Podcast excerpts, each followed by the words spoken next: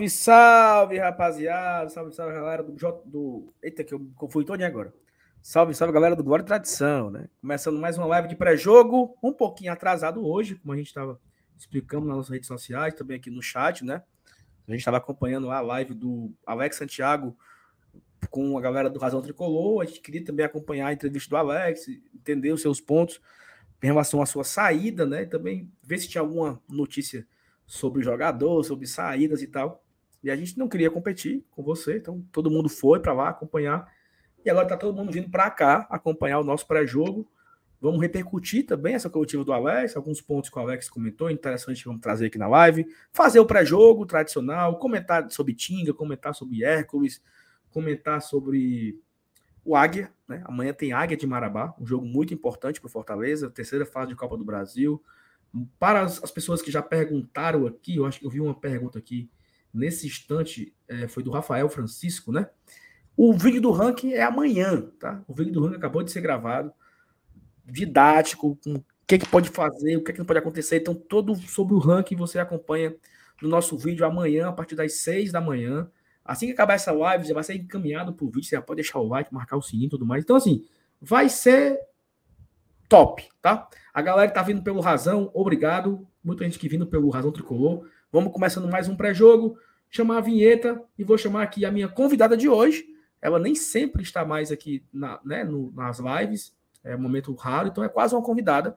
Então chama a vinheta e vou colocar na tela aqui a nossa convidada da live de hoje.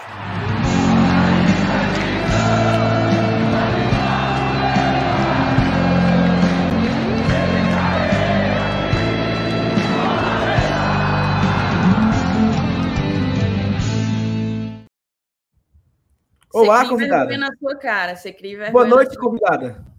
Eu tô aqui, ó, ralando 12 horas por dia, 7 dias por semana de home office por esse canal. Queria dar boa noite aí para a moçada. A gente acabou de começar, três minutos, já tem quase 400 pessoas. Agradecer a galera que está chegando pelo Razão Tricolor. É... Ótima entrevista, acho, achei muito oportuna, na realidade é, o Alex poder falar, né? Foi divulgado um comunicado, é verdade, mas é diferente quando ele pode, nas palavras dele, com a cara dele, explicar o que é que o que é que está o tirando, o afastando da diretoria de futebol. E a gente está aqui para re repercutir isso. Acho que é um, um momento importante pelo tamanho que o Alex ganhou na história do clube. É, ele é o diretor de futebol do Penta, ele é o diretor de futebol da nossa primeira e da nossa segunda Libertadores. Ele é o diretor de futebol que trouxe o melhor e maior treinador da história centenária do Fortaleza Esporte Clube. Então, ele conseguiu, em dois anos e meio, fazer muito pelo clube que a gente ama. Então, Quatro acho títulos, que... né? Os... É, é, porque eu nem falei dos títulos, né? Porque eu nem falei dos títulos. Tem Copa no Nordeste, no meio, é... fora todas as negociações conduzidas de perto por ele.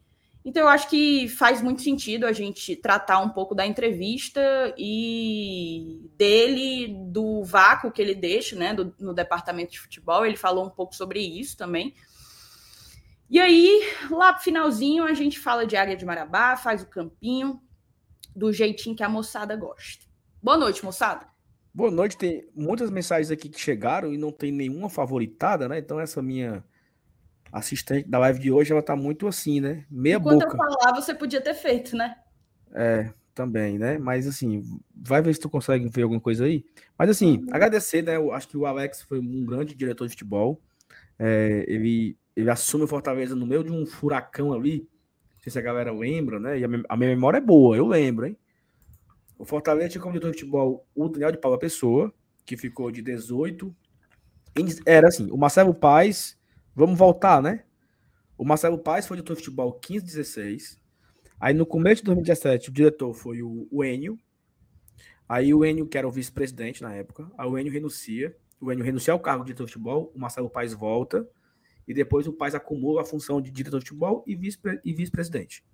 quando é 2018, que o Eduardo Girão renuncia, o Paz vira presidente, o Paz indica é, Daniel de Paula Pessoa como diretor de futebol, e o Daniel ficou 18, 19, 20, 18, 19, 20. Né? Ganhou campeão da, da, da, Série B, campeão 19 cearense, campeão em 20 cearense, ganhou Copa do Nordeste 2019, participou daquele time que foi o nono lugar na Série A 2019.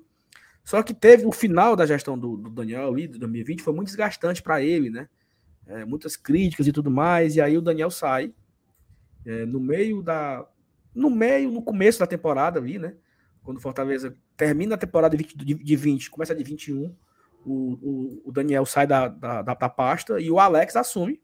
O Alex, que era a galera dizia que o Alex era o diretor do videogame, né? Foi bastante criticado na época, porque o Alex assumia várias pastas no clube, né? Era, e uma das coisas que ele, que ele assumia era o, o e-sports na época, né? Ele comandava essa pasta. Então foi duramente criticado por muitas vezes o Alex. E eu lembro, Thaís, que a primeira, primeira live do Alex, a primeira entrevista, foi aqui. O Alex ele estreou em lives aqui no Glória Tradição, é, no, meio, no meio do furdunço ali, né?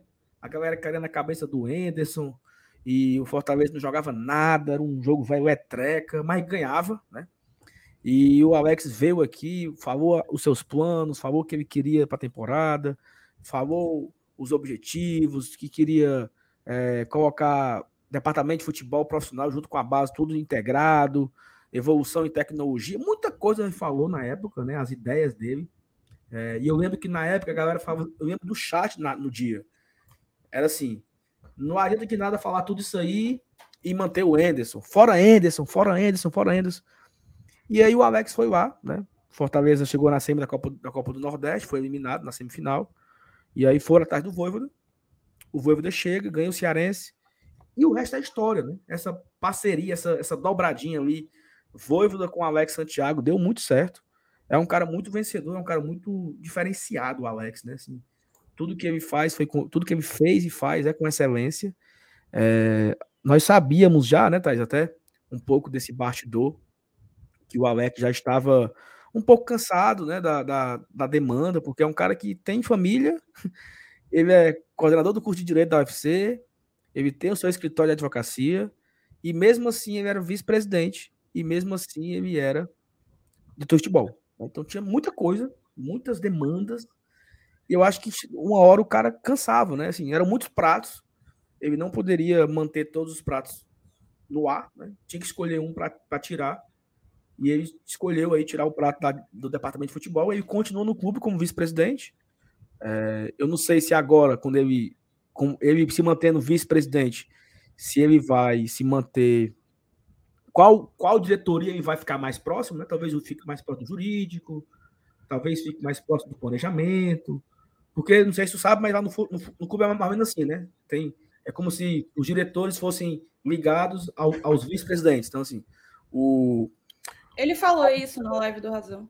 Né? Então, assim, você pode explicar também sobre isso. Mas, assim, desejo muita sorte ao Alex, né? Foi um cara muito vencedor. Um cara que faz parte da história do Fortaleza, dessa história recente aqui. O cara tem três taças de Campeonato Cearense, Copa do Nordeste, e participou dos dois momentos do Fortaleza de de, de Série A, né? O, o quarto e o oitavo colocado, que foram as duas posições. Fortaleza tem em quatro, em quatro Série A, o Fortaleza tem um nono lugar, um décimo sexto, um quarto e um oitavo. O quarto e o oitavo, o Alex era o diretor de futebol. Então, assim, é um cara com um currículo enorme. Desejamos muita sorte a ele. Vai ficar no clube ainda, vai continuar ajudando. É, e há quem diga, né, que deve ser, há quem diga, poderá ser o próximo presidente, né? O homem que vai é, sentar na cadeira do Paz daqui a dois anos, quando terminar o mandato. Né? O Marcelo Paes não poderá mais ser presidente, né? Encerra o ciclo do Marcelo Paes no final de 2024. Então, a partir de 2025, teremos um novo presidente. Poderá ser o Alex Santiago, esse presidente com mais. para ficar mais três anos na frente do clube, né? Mas isso ainda tem tempo, né? Temos aí um ano e oito meses de conversa, de história, de ladainha, para a gente saber quem vai ser esse abençoado. Mas e aí, Thais? É isso? Mais uma coisa que você queria colocar que eu não coloquei? Não, eu acho que a gente pode trazer mais alguns elementos depois que a gente lê aí a mensa as mensagens da galera. Tá, vamos aqui para as mensagens. Temos aqui já muita coisa para ler, né? Que a Thais favoritou. Eu agradeço a você, minha, minha nobre companheira de live de hoje, por você ter favoritado. Você tá com a cara meio assim, tá tudo bem? Levou um susto? Não, susto não. Não levei, não. Tô. Pensativa. Reflexiva. Com, com, com o quê? Com outra coisa? Com muitas coisas. A, a do Alex foi agora no fim da tarde. É, então é, um, é um, um ponto a mais, mas como você falou, a gente já tinha alguns elementos que nos levavam a crer que ele estava perto de encerrar esse ciclo, esse pelo menos até hoje primeiro ciclo no departamento de futebol. Não sei se a galera lembra, mas ao fim do Campeonato Brasileiro do ano passado, o Alex fez praticamente um texto de despedida. Sim. Ele fez um texto falando que é, entregou ao torcedor o que ele tanto queria, que era a permanência, né? Que conseguiu se recuperar, a permanência na Série A e tal. E o tom daquele, daquele post era muito de despedida mesmo. Então a gente já imaginava que, que talvez ele tivesse cansado. Eu acho que o Fortaleza, para quem se dedica verdadeiramente a ele, como o Alex se dedica, como o pai se dedica, o Fortaleza ele consome muito, né, da pessoa, não só do tempo, mas do emocional, das noites, dos momentos em família. O Alex tem um filho pequenininho, então, você que tem filho pequeno também sabe que as coisas. Para bebê, as coisas acontecem muito rápido, né? É, crescem rápido demais, evoluem rápido demais. Então, de um jeito ou de outro, eu acredito que, que ele quer ter mais tempo, né? Mas a gente trata disso depois que você lê as mensagens, ainda tem muito o que falar. Perfeito. Agradecer a galera do Razão. Tá chegando muita gente pelo Razão. Muito obrigado a galera que vi, né? Acabou a live lá, vieram para cá. Você que não deixou o like ainda, deixa o like. Estamos aqui com 1.100 pessoas, só tem 500 likes. Então, deixa o like. Se inscreve também, tá? Bat batemos a marca de 35,700, viu? Graças agora a Deus. Estamos bem pertinho agora dos 35,800. Então, se você não é inscrito ainda, se inscrevam no GT para fortalecer aqui o nosso trabalho, tá? É, Jarbas Almeida, boa noite, GT. Que live a de ontem. Que live foi tão maravilhosa e emocionante que assisti ela toda de novo hoje. Tamo junto, like deixado. Muita gente hoje a live de ontem, né? Acho que foi realmente. Eu acho que às vezes a gente estando aqui, a gente não tem a percepção, né? De, de como ela foi boa, de como ela foi legal. Então, eu, particularmente, muita gente comentou isso. Rapaz, será que foi boa mesmo? Porque eu recebi várias mensagens quando acabou. Que live, parabéns, eu achei fantástico. Então, um abraço, Jarbo. Obrigado por, por ter assistido de novo, né? E você que não viu ainda a live de ontem, veja, né? Foi, diz o povo aí que foi muito boa. Então, assistam a live de ontem do GT aqui comemorando o pentacampeonato. O Vini, boa noite, bancada magnífica. Queria dizer duas coisas. Primeiro, agradecer ao MR pela live de tarde, foi massa. E a Thaís pelos tweets da entrevista do Paz. Não vi ao vivo. Segundo, a culpa é do Enoch. Cara, eu, todas as vezes possíveis eu vou. Essa parada do Enoch vai me quebrar muito, velho. Thaís, o que foi que, que eu confesso que eu não vi, não. Esse teu, nem vi esses, esses teus tweets. Não, eu só fiz dois tweets sobre dois pontos em que eu, eu na minha perspectiva, o pai estava dando informações novas, né? Tava, tava agregando ao debate, que era sobre Hércules e sobre Tinga. Ele falou quanto ao Tinga, ele primeiro falou do Tinga, ele falou que o Cruzeiro tinha interesse no Tinga, tem interesse no Tinga, que apresentou né, uma proposta para o Tinga, o Tinga gostou da proposta. E o Fortaleza, tendo contrato com o Tinga até o fim de 2023, quer receber um valor, colocou para o Cruzeiro esse valor e estão em negociação, né?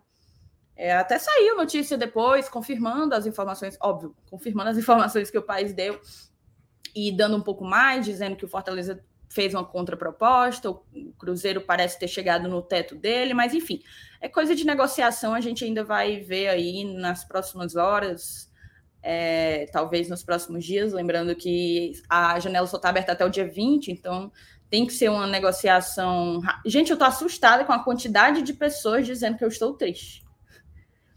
E dizendo que eu tô pálida também. Eu até aumentei a saturação do vídeo, porque eu tava achando mesmo que eu tava muito branca. Eu vou, inclusive, não, diminuir um tá pouco não. agora. Volte aí, tá normal, tá normal. Vá, continue, tá, tá bom, fale. Gente, eu tô bem, tá? Eu tô bem. Tirei a saturação aqui. É... Inclusive, Voltando. estamos combinando com a mesma camisa, né? Olha só. Glória... E não foi combinado. Claro que foi. Vamos, vamos contar. Foi combinado, não, pessoal. A gente, a gente combina antes. A gente combina antes a, o, o, as nossas... E aí, o outro ponto foi, foi sobre o Hércules. Ele falou que o Hércules está mais pronto esse ano, amadureceu bastante, é um grande ativo para o clube. Que existem clubes brasileiros interessados, no plural, interessados no Hércules, que o Flamengo é um desses clubes. A gente pode lembrar que o Flamengo está precisando de, de volante, né? Assim, o Gerson não voltou mesmo, o Thiago Maia não vai bem, o João Gomes foi vendido.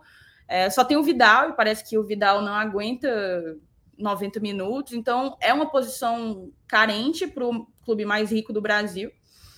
E a gente espera que ele coloque o dinheiro na mesa, se ele quiser levar o Hércules, né? Ele falou que o, o, Flamengo ele demonstrou interesse, mas que ainda não houve aí uma apresentação de uma proposta oficial. Esses foram alguns pontos. Eu também anotei outros pontos que eu achei interessante da entrevista. A gente também pode tratar aqui. Aproveitar que a audiência está enorme, já convido vocês. Reforço o pedido do Saulo, deixem o like, dá para a gente já bater os 1.300 likes agora, num, num instalar de dedos.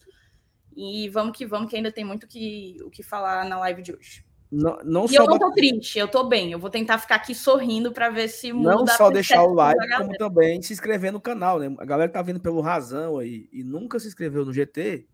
Se inscrevam aí no Glória do Tração também pra gente bater a marca dos 35,800. A gente tá todo dia a gente tá aqui pelejando ganhar 100 por dia. Fala se você não é inscrito, se inscrever já ajuda muito, né? Ó, o Evaldo, o seu Evaldão, mandar aqui um abraço para ele, FTzão. Boa noite, amigo do GT. O Fortaleza parece um livro, é só virando a página. Que vem a Copa do Brasil, Ticu e da Águia de Marabá, né? E assim, é virando a página hoje, né, para o Águia. Sexta-feira vira a página para o Inter. Terça-feira vira a página para o São Lourenço. Sexta-feira vira a página para o Curitiba. Quarta-feira vira a página para o Águia de novo. Menino, né? É virando página de competição, ou seja, serão três competições diferentes nos próximos seis jogos.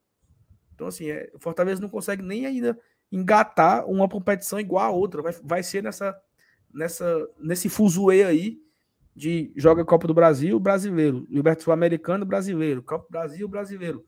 Até não sei quando, né? Então isso é bom também, né? É bom que o Fortaleza vai tendo jogo, a gente vai tendo conteúdo para falar. A gente vai tendo que comentar, né? Um abraço pro seu FT. Um abraço também pro Humberto aí, ó. Thaís tá triste porque não deixa um like, nem se inscrevem no canal. Então, se você quer deixar a Thaís feliz, é muito simples. É deixar o like e se inscrever aqui no GT, que ela vai ficar sorridente. Vai, Thaís. Demais. Tudo que Ó, o Daniel Almeida. Daniel Almeida. Boa noite, GT, ainda comemorando o Penta. Com a saída do Alex Santiago da direção de futebol, não seria hora de trazer um profissional da área para assumir o cargo? É um bom debate, né? É, cara, é um bom debate e não é, né? Porque. Ah, mas tem um ponto, tá? Tem um ponto aí. Ser, tem que ser sócio, tem que ser associado. Isso. O cargo do Alex, a gente pode explicar aqui, vamos lá. É, o Alex era o diretor de futebol, mas o Papelinho é o executivo de futebol. O Papelinho é a pessoa contratada para estar na diretoria de futebol enquanto executivo o cargo do Alex ele é um cargo que precisa pertencer a torcedor, a associado. Como assim associado? Associ... Todo sócio torcedor, todo sócio torcedor do Fortaleza, ele é um associado da associação Fortaleza Esporte Clube, que ainda é uma associação.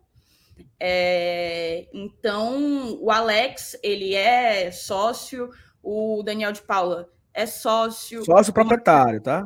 Isso. Marcelo Paes é sócio. Então, assim, não é uma pessoa que, que você contrata para colocar ali, entendeu? Essa posição do contratado, buscar no mercado, é muito mais para o executivo. né? É muito mais para o executivo. E aqui eu trago um ponto, tá?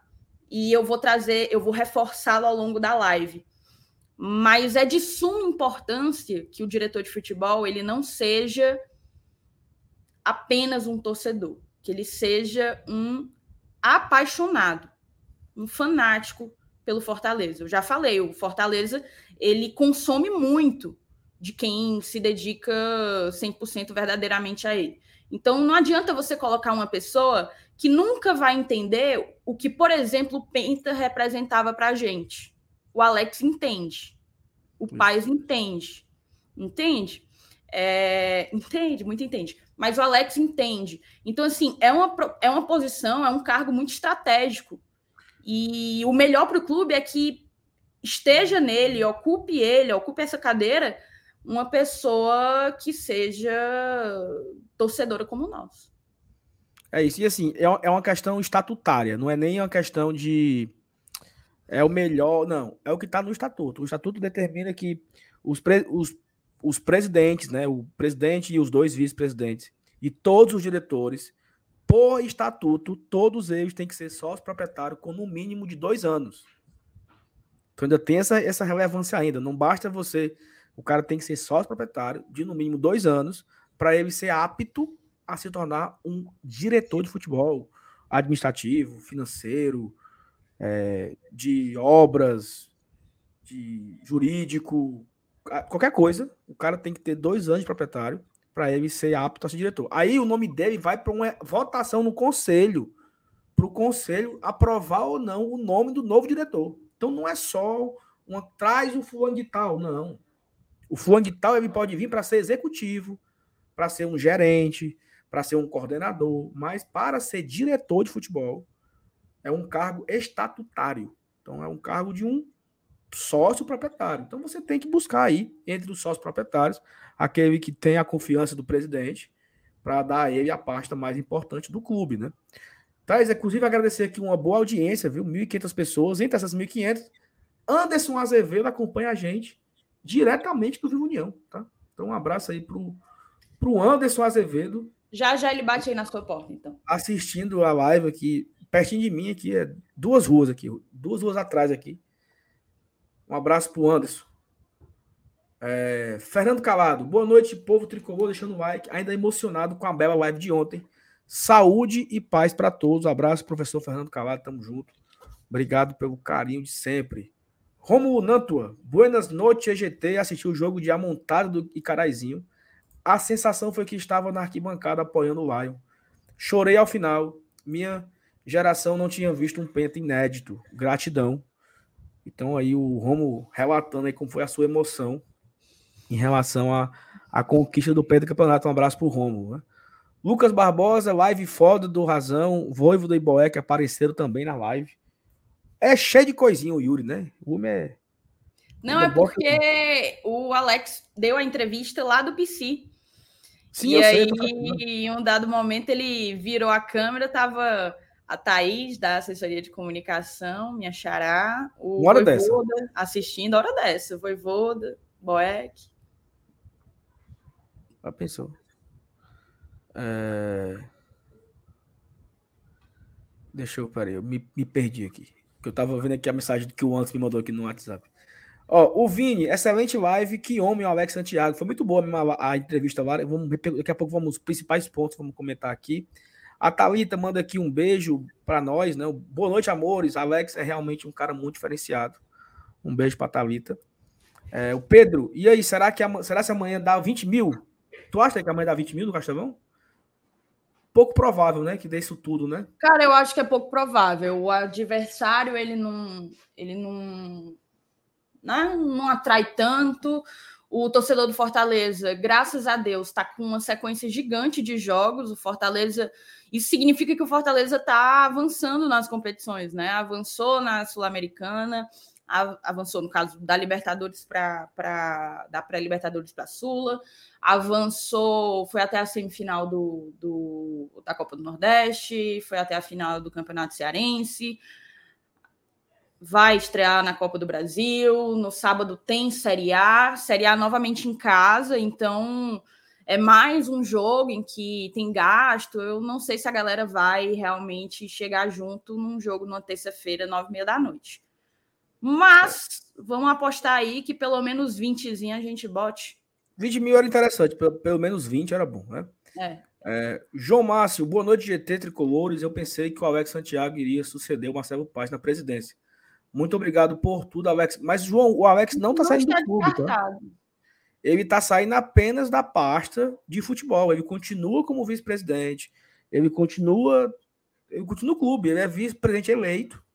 Né? Ele não está renunciando o cargo que ele foi eleito. Ele está renunciando a direção que ele toma conta lá do futebol.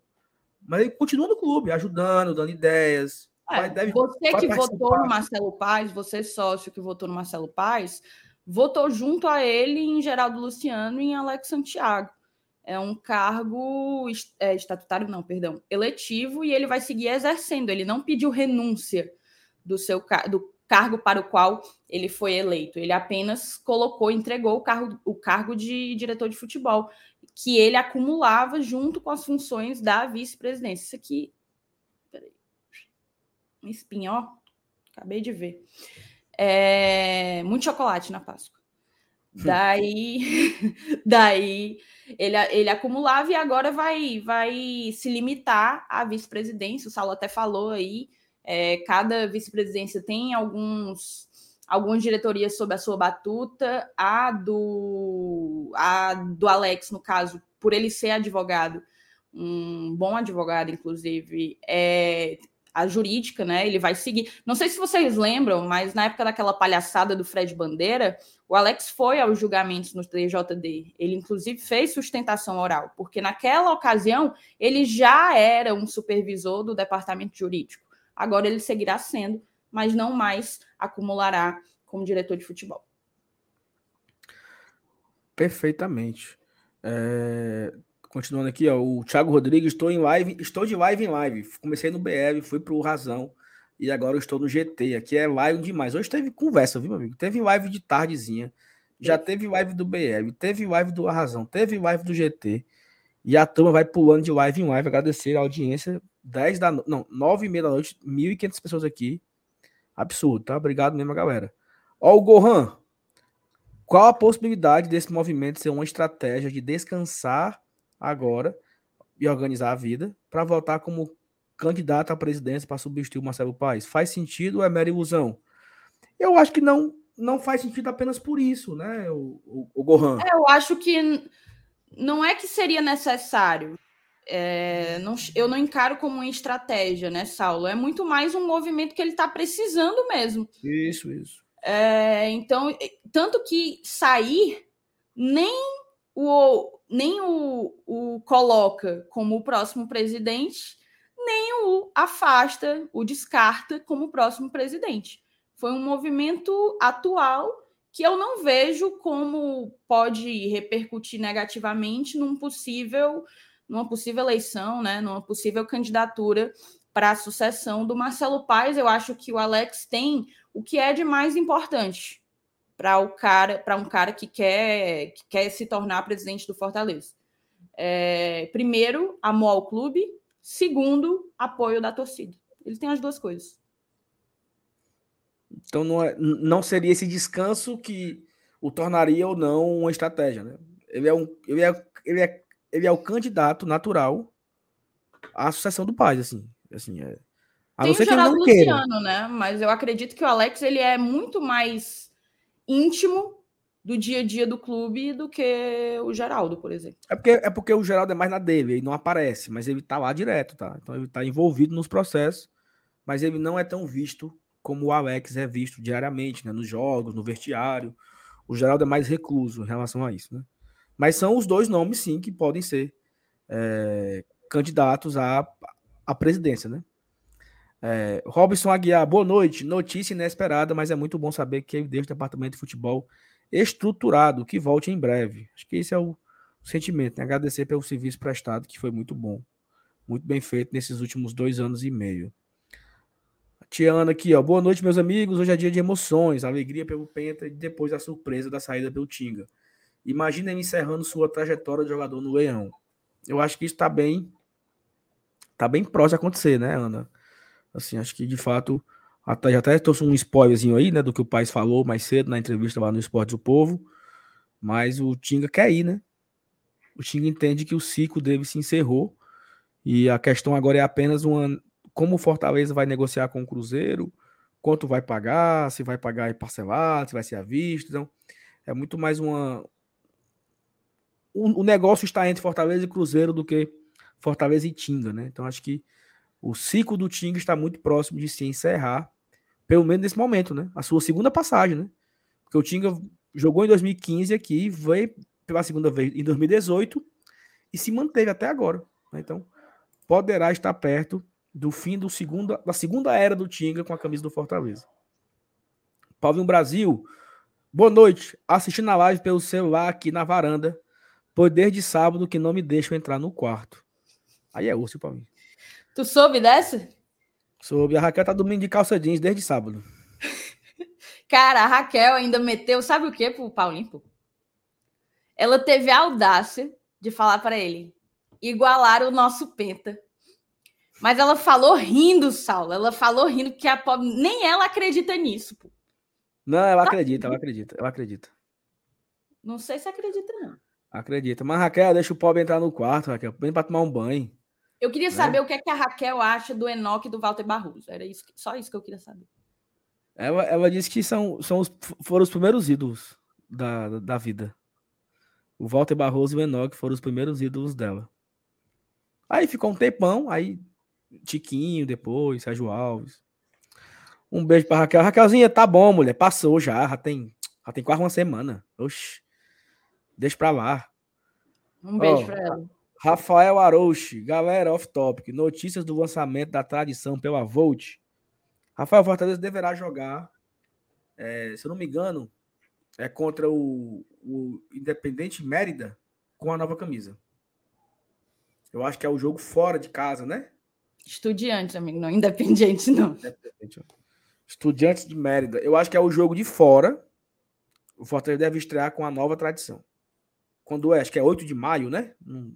Agora eu. Agora eu fui pego aqui de calças curtas. Calça curta.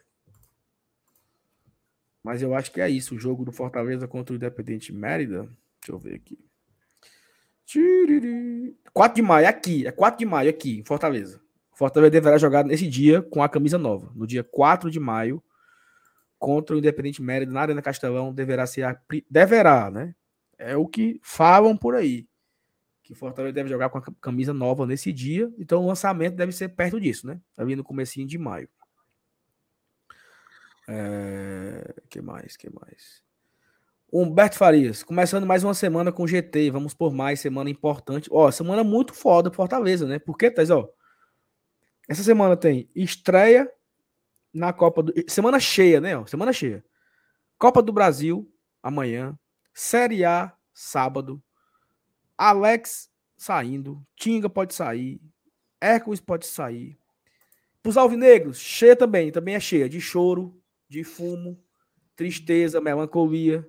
E uma viagem para Itu, né? Para estrear pela Série B na sexta-feira.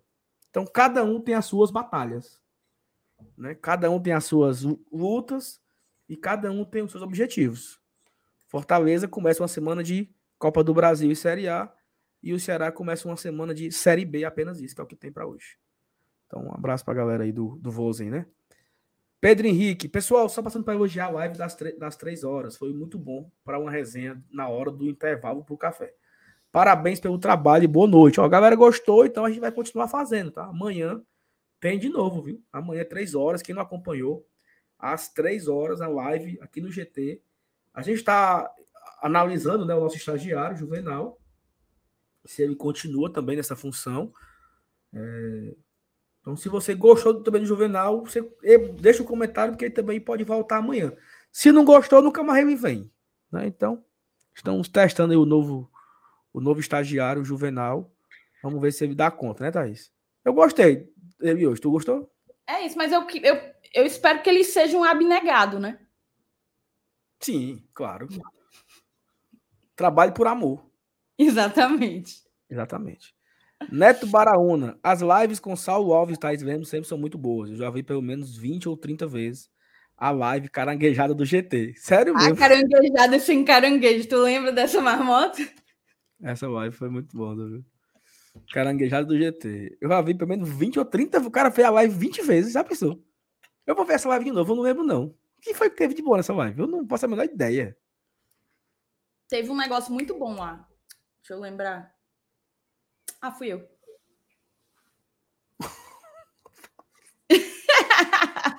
Dedé Cervejeiro, boa noite. Chegando agora para assistir o segundo tempo da live. É o primeiro tempo ainda, Dedé. Começamos agora, viu?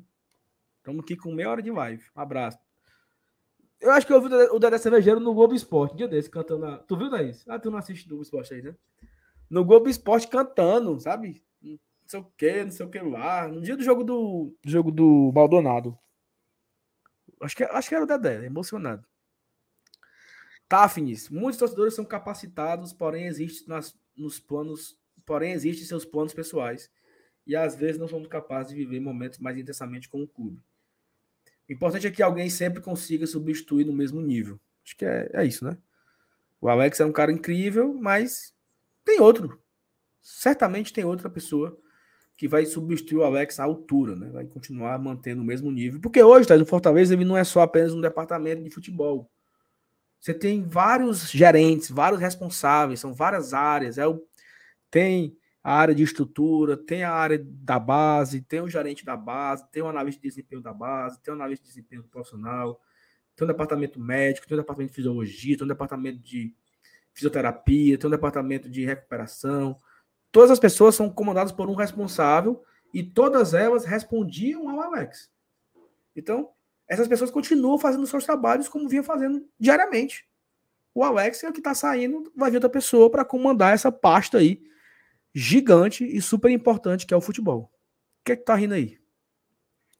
Nada não, só vendo besteira aqui no chat. O Luzeli Júnior mandou aqui 1,10, se eu não me engano, é o primeiro do dia. Então, quem não mandou superchat ainda, mande, viu? Mande para comemorar o Penta. Vou até ver aqui se tem Pix, Saulo. Marinaldo Bezerra. Eu tava assistindo o BL. Tá? Se não tiver, oh, mande, pelo amor de Deus. Marinaldo, eu tava assistindo o BL, passei pro Razão e agora tô no GT com minha companheira de estádio, Tatiana. Um beijo pra Tatiana e um beijo pro Marinaldo, né? Obrigado um beijo por acompanhar. Dois. Estavam aqui ontem também, viu? Um beijo para acompanhar aqui o GT. Obrigado. O Zé mandou mensagem. Boa noite para a melhor bancada do GT. Aqui, Ele falou que a melhor bancada sou a Thaís. Então, se o Zé falou, tá falado. O resto é, Thaís, o quê? Eu não, não sei. Sabe? Não. Se ele falou, tá falado. O resto é? Papo furado. Papo furado, exatamente. Alisson. Alisson. Ó, oh, o Alisson Bestão. Boa noite, bancada. Tamo junto e like dado. Não sei, não fez nada que mais que a sua obrigação. Certo? Um beijo pro. Só que, é que eu tava pensando aqui? Que a última vez que eu te vi foi no Uruguai. Foi. Já tem tempo, viu? Eu, inclusive, te dei um, um, abraço forte. Porque eu falei que eu não sabia quando que a gente ia se ver de novo. Teve esse abraço, teve? Teve no Airbnb. Eu não lembro, não, viu? É, tu não, tu não dá valor. Não lembro, não. Não, não vou mentir. Mas um dia, um dia. Ah, tem aquela coisa, né? Só dá valor quando perde. Um dia eu tenho certeza que eu vou ter o meu reconhecimento. O Marinaldo mandou aqui um super sticker. Um beijo, Marinaldo. Obrigado de novo. Rogério Carvalho. Salve, Thaís, por que o check-in está dando esgotado para quase todos os setores? Porque não foram todos os setores que foram abertos, Rogério. Só abriram o anel inferior a priori.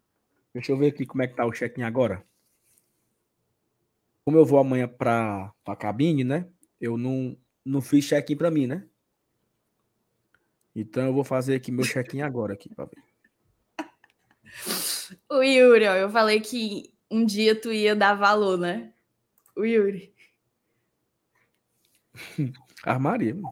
Vai, passa adiante. Ó, ainda tem vaga, tá? Thaís tem vaga. Vale, meu Deus do céu. Ó. A Superior Sul, Central, Norte não abriram, certo? Aí então, tem vaga amanhã pro Bossa Nova, para especial e para inferior norte. Os setores que estão esgotados, prêmio e inferior sul. Prêmio e inferior sul estão esgotados. Bossa Nova e especial ainda tem vaga para o check-in e certamente vaga para comprar ingresso, né? Então, se você não comprou ingresso ainda, é, ou se você não não fez o check-in ainda, tem vaga ainda para Bossa Nova e para especial, tá? Mas, rapaz, é muito vagabundo esse Alisson, macho. O Vladimir Nobre mandou aqui um superchat. Ó. É o Laio, não tem jeito. Caio Alexandre é muito Fortaleza. Inclusive, o Caio pode ser comprado, né, Thaís? Se o Fortaleza de fato vender o Hércules. Saulo, é... assim, eu vou falar aqui, é uma opinião, não é uma informação. Tá? tá. Independente já ia acontecer. Eu acho que o Fortaleza.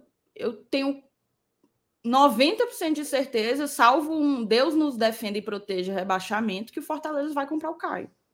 Isso não é, assim, de verdade, de coração. Pode até ser que não aconteça, mas isso não é uma preocupação minha. Acho que o Fortaleza vai vai comprar o Caio. Percebeu que ele é um cara que já se tornou uma liderança no elenco, com 24 anos, é, é o pulmão do time, é extremamente identificado, apesar de não ter nenhum ano de clube. E, enfim, né? Ele não era feliz lá, é, é, super realizado aqui. Acho que só tem, só tem prós, não vejo contras. Inclusive, o Paz até brincou hoje na entrevista ao Esporte do Povo, quando eles estavam falando sobre uma possível negociação do Hércules. É, brincou que se o Fortaleza vendesse o Hércules, o Paz comprava o Caio logo depois. Também acho que já é uma coisa esperada, né? O, o, o, o Caio ser comprado. É, se eu não me engano, o Fortaleza. Já... Quanto, quanto o Caio custa, né? Não dá para saber. O pai falou que tem opção de compra no contrato. Com, com, com, hum... com preço fixado, né? Com, é pre, preço fixado? É. Hum, mas assim, a única referência que a gente tem é que o Caio foi vendido pro, pro Vancouver Whitecaps por 4 milhões de dólares. Eu imagino que o Vancouver vai querer, pelo menos, recuperar o investimento, né? no mínimo. É isso. O Juvenal comentou o seguinte: olha, rapaz, olha aí o tanto que eu, tanto de conta que eu fiz para me elogiar. Os fakes, um... que chegaram aí para elogiar. Um de fake, né? Um abraço para o Juvenal, né? Nosso web designer. Ednardo Souza, a Thaís é muito raiz, mano. Garrafa PET, aquela que ela compra no semáforo e se reaproveita. Não era de garrafa Paco. Não era de garrafa Paco e Stanley. Mas eu, eu tava rindo dessa história. De fato, a minha garrafa é essa, apesar de que a Gold Case ela lançou uma linha de garrafas térmicas e eu vou ganhar a minha. É, mas é porque quando eu vim para Minas, eu vim para passar 12 dias. O Saulo até brincou que não me vê desde o Uruguai. Eu cheguei no dia 12, no dia 26 eu viajei para o Uruguai e eu ia voltar do Uruguai para Fortaleza. As coisas mudaram, as decisões, né? Precisei tomar algumas decisões diferentes do programado e aí eu fiquei aqui e a minha garrafa está em Fortaleza. Então eu tenho que ficar usando isso aqui, inclusive péssimo, tá? Péssimo. Passa adiante. Alô, Golcase. Alô, Golcase, estamos aí. O Carlos Leitão Caos mandou aqui 5 reais, 5,50 de superchat, obrigado, tá? Pelo, pelo superchat. W Projetados mandou aqui um superchat de 1,10.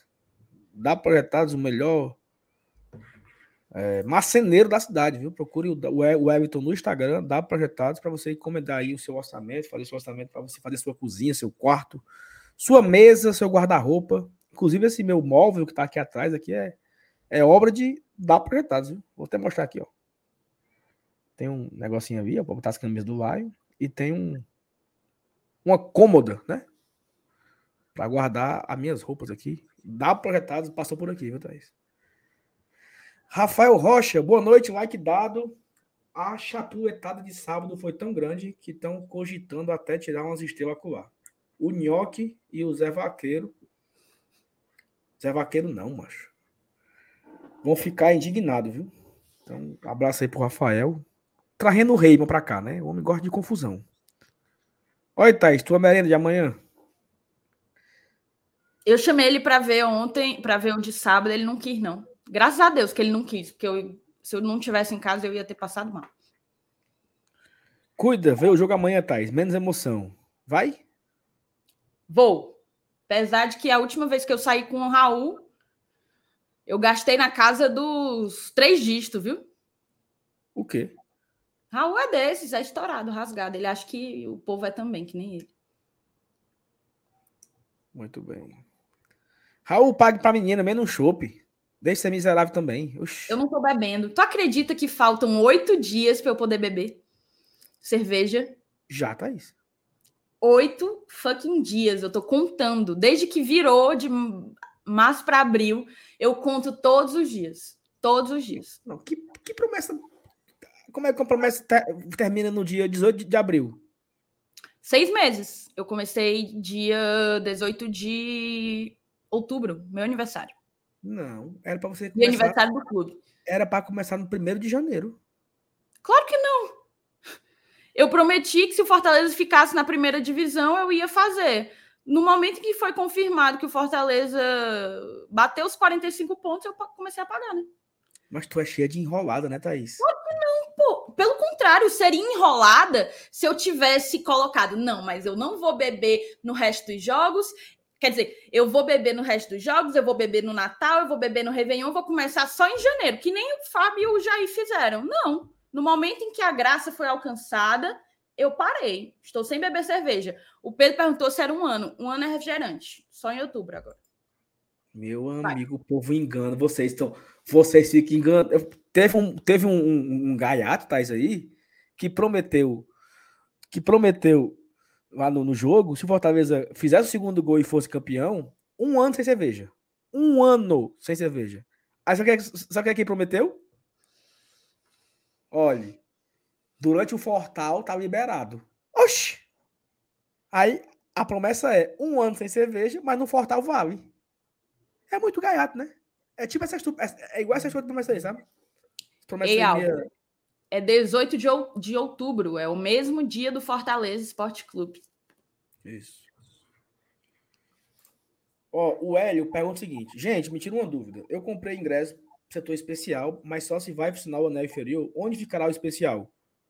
No especial, velho. O, funcional, o especial vai funcionar normal. O que não vai abrir amanhã é a superior central, superior norte e a Superior Sul. Mas vai abrir as, as três, as quatro inferiores, né? É, Central, é, Bossa Nova, Sul, Norte e Prêmio. E vai abrir a especial normal. Então, se você comprou o seu ingresso especial, pode ir lá para o seu setorzinho especial, que vai estar tá ok lá, na, na catraca, sem nenhum problema. Não se preocupe com isso, não. Vá para o jogo amanhã, para onde você comprou o ingresso. O Matheus mandou aqui 1,90 também para comemorar o título. Obrigado, Matheus. Alex, Alexandre, Alexandre Santos mandou, se tornou membro do canal. Obrigado, Alexandre. E o Lúcio Neto, por favor, arranjem algum patrocinador de internet, pois metade da cidade ainda está sem internet. E os que estão com internet. É... Estão falando besteira. Estão falando besteira. Não é foda? Uns não tem, os que tem é só falando água, meu amigo. Não é, não para um minuto, parece uma cacimba. Oh, meu Deus do céu. Mas Thaís, e agora, hein? Terminou de ler, foi? Graças a Deus. Só mostrar aqui, ó. Aqui tá 19, mas é porque eu não sei contar, porque esse dia aí era dia 18. Aí, ó. Com a permanência virtualmente conquistada, começarei a pagar minha promessa em 19 do 10 sem cerveja até 19 do 4 e sem refrigerante até 19 de outubro. Paguem o que vocês prometeram, pelo amor de Jesus Cristo. Tem gente aí no chat dizendo que ainda não pagou. Vai começar a Série A. Eu quero é ver. Ó, oh, essa, essas tuas promessas aí, a promessa do LH, vai a Thaís caiu. Vai, meu Deus do céu. Pronto. A promessa da Thaís, a promessa do LH, a promessa do Fábio, a promessa do Jair. É que nem um cabo aqui, ó, o Ítalo. Promete seis meses sem beber cerveja. Bebe um dia sim, um dia não, durante um ano. Aí são seis meses, né? Ó, Thaís, aí a... Foi mal, eu fui de Ceará. Ó, a tua, ó, a tua promessa, a do LH, a do Fábio, a do Jair, é igual essa daí do Itu. Saulo, me erra, vai, continua aí, Saulo. Certo, bora. Ó, Thaís, vamos falar aqui alguns principais pontos que o, o Alex conversou, né, na, na conversa lá com razão. É, primeiro que ele explica o motivo, né, da sua saída, ele tem muitas demandas pessoais, né, é, ele, ele explicou aqui, ele é funcionário federal da, da, da faculdade, da UFC, Faculdade de Direito, e ele não estava conseguindo conciliar as funções. Ele tem um escritório de advocacia também, né? Então ele tem um trabalho dele como advogado. E ele também é, tem família, né? Tem esposa, tem filho, então tudo fica mais difícil com tanta demanda. É... O que mais que você pode destacar da fala do, do Alex na entrevista que ele deu por razão nesse instante? Cara, então, é... enquanto eu falo, Saulo, se você puder conferir o Instagram para ver se ele falou que ia postar um texto lá, vê aí se ele já postou, porque aí qualquer coisa a gente coloca na tela, tá? Mas então, é, dentre tudo que ele falou, eu, eu queria destacar alguns pontos. O primeiro deles é, foi a completa mudança na maneira como o Alex passou a tratar o departamento de futebol do Fortaleza. Eu acho que houve uma profissionalização gigantesca nesse tempo em que, em que ele passou lá. Ele estabeleceu fluxos de processos que, que ficarão como legado, que, que não vão embora com o Alex. E isso é o mais importante. Eu espero muito que todo mundo que passe pelo Fortaleza, tal como ele, deixe um legado. E, e ele melhor, melhorou muitos fluxos em termos de, de funcionamento do departamento de futebol. Ele falou que não está sozinho nessa, e isso é importante ser colocado. Não não estou entendendo por que, que a galera tá. Acho que a galera tá rindo da, do pop do Alberto. Ô, Alberto. Ô, Ô Alberto. Vai, Ô, mano, Alberto, eu te... vamos, vamos voltar aqui. Vou me, vou me concentrar. Então, ele estabeleceu. Ele estabeleceu diversos fluxos e ele fez questão de não de dizer que não não está sozinho. Acho que a chegada do Alex ao Fortaleza é mais um mérito do presidente Marcelo Paes. É, eles têm muita confiança um no outro, um na competência do outro, e, e eu acredito que foi mais um grande acerto. O Alex deixa um legado para o nosso departamento de futebol e isso não vai embora com ele. É, é preciso que a gente lembre que ele é um cara que foi responsável por conduzir junto ao Paz a a negociação que trouxe o Voivoda, né? Ele é responsável por aquele chapéu que a gente brincou horrores e vai seguir brincando do Silvio Romero. Ele é o responsável pela vinda do Luceiro e, e por resguardar o Fortaleza de, de eventuais problemas em relação ao que a diretoria do Colo-Colo quis alegar é, junto ao Cifec, é o responsável por ter trazido o herói do Penta, o Caleb. É, inclusive, junto a ele, eu vou mencionar aqui Guruzinho, tá? Leandro Costa foi citado nominalmente hoje pelo presidente Marcelo Paes na entrevista ao Esportes do Povo, como um cara que já vinha falando do Caleb há algum tempo. O Paes até falou assim: eu não gosto de individualizar, mas o Caleb vinha sendo uma tecla que o Leandro vinha batendo. E o Guruzinho é espetacular, para você ter uma ideia, o Guruzinho era do nosso departamento de análise de desempenho, foi ao Flamengo junto, ao, junto do Rogério Ceni, foi do, do departamento de análise de desempenho do Flamengo enquanto o Ceni esteve lá. Quando o Ceni saiu de lá, ele voltou para cá e é muito importante nessa engrenagem aí do departamento de futebol, do, do setor de inteligência do Fortaleza. E eu acredito que a gente precisa entender que a partir disso, o sarrafo está muito alto, né? Seria muito difícil você encontrar uma pessoa para substituir o Alex à altura dele. E ele até citou na entrevista ao Razão Tricolor um ponto que, que eu achei interessante. Ele falou que o Paz, o próprio Paz, que tem um entendimento gigantesco em gestão desportiva, o pai já foi diretor de futebol do Fortaleza. Para mim, inclusive, foi o diretor de futebol do melhor elenco que o Fortaleza formou ao longo da Série C. A gente subiu? Não, a gente não subiu. Mas, para mim, o elenco de 2015 foi o melhor elenco, é, em termos de qualidade mesmo, que a gente teve durante os oito anos de Série C. Então, é, o Alex até sugeriu que o pai poderia acumular, porque hoje em dia o departamento de futebol ainda conta com o Daniel de Paula, com o Sérgio Papelin, com o Júlio Manso, e eu não sei se eu estou esquecendo uma quarta pessoa, Boeck. Boeck, que começou agora em 2023, é, se tornou gestor do clube e é mais um integrante do departamento de futebol. Então é isso, cara. Eu acho que é uma decisão do Alex, precisa ser respeitada. Ele foi, ele foi muito transparente, como sempre foi. Quando o Alex chegou, ele fez questão de, você até falou, de rodar em todas as mídias independentes para se apresentar. Ele não precisava disso, tá? Ele não precisava disso, mas ele fez questão porque ele é um cara de uma humildade gigantesca. Ele não tem vaidade, acho que isso eu posso dizer. E aqui eu vou, eu vou confidenciar uma intimidade minha, né? Um, um bastidor, digamos assim. Eu tenho o contato do Alex e depois do jogo contra o Goiás, aqui, o jogo aqui contra o Goiás, se eu não me engano, foi um a um. É, tenho quase certeza, foi em junho, 9 de junho de 2022. Não lembro qual era a rodada, mas eu eu fiz o jogo, eu estava na cobertura na cabine e eu saí do jogo às 11h30 da noite, mais ou menos. Estava saindo do Castelão às 11h30 da noite, arrasada, estressada.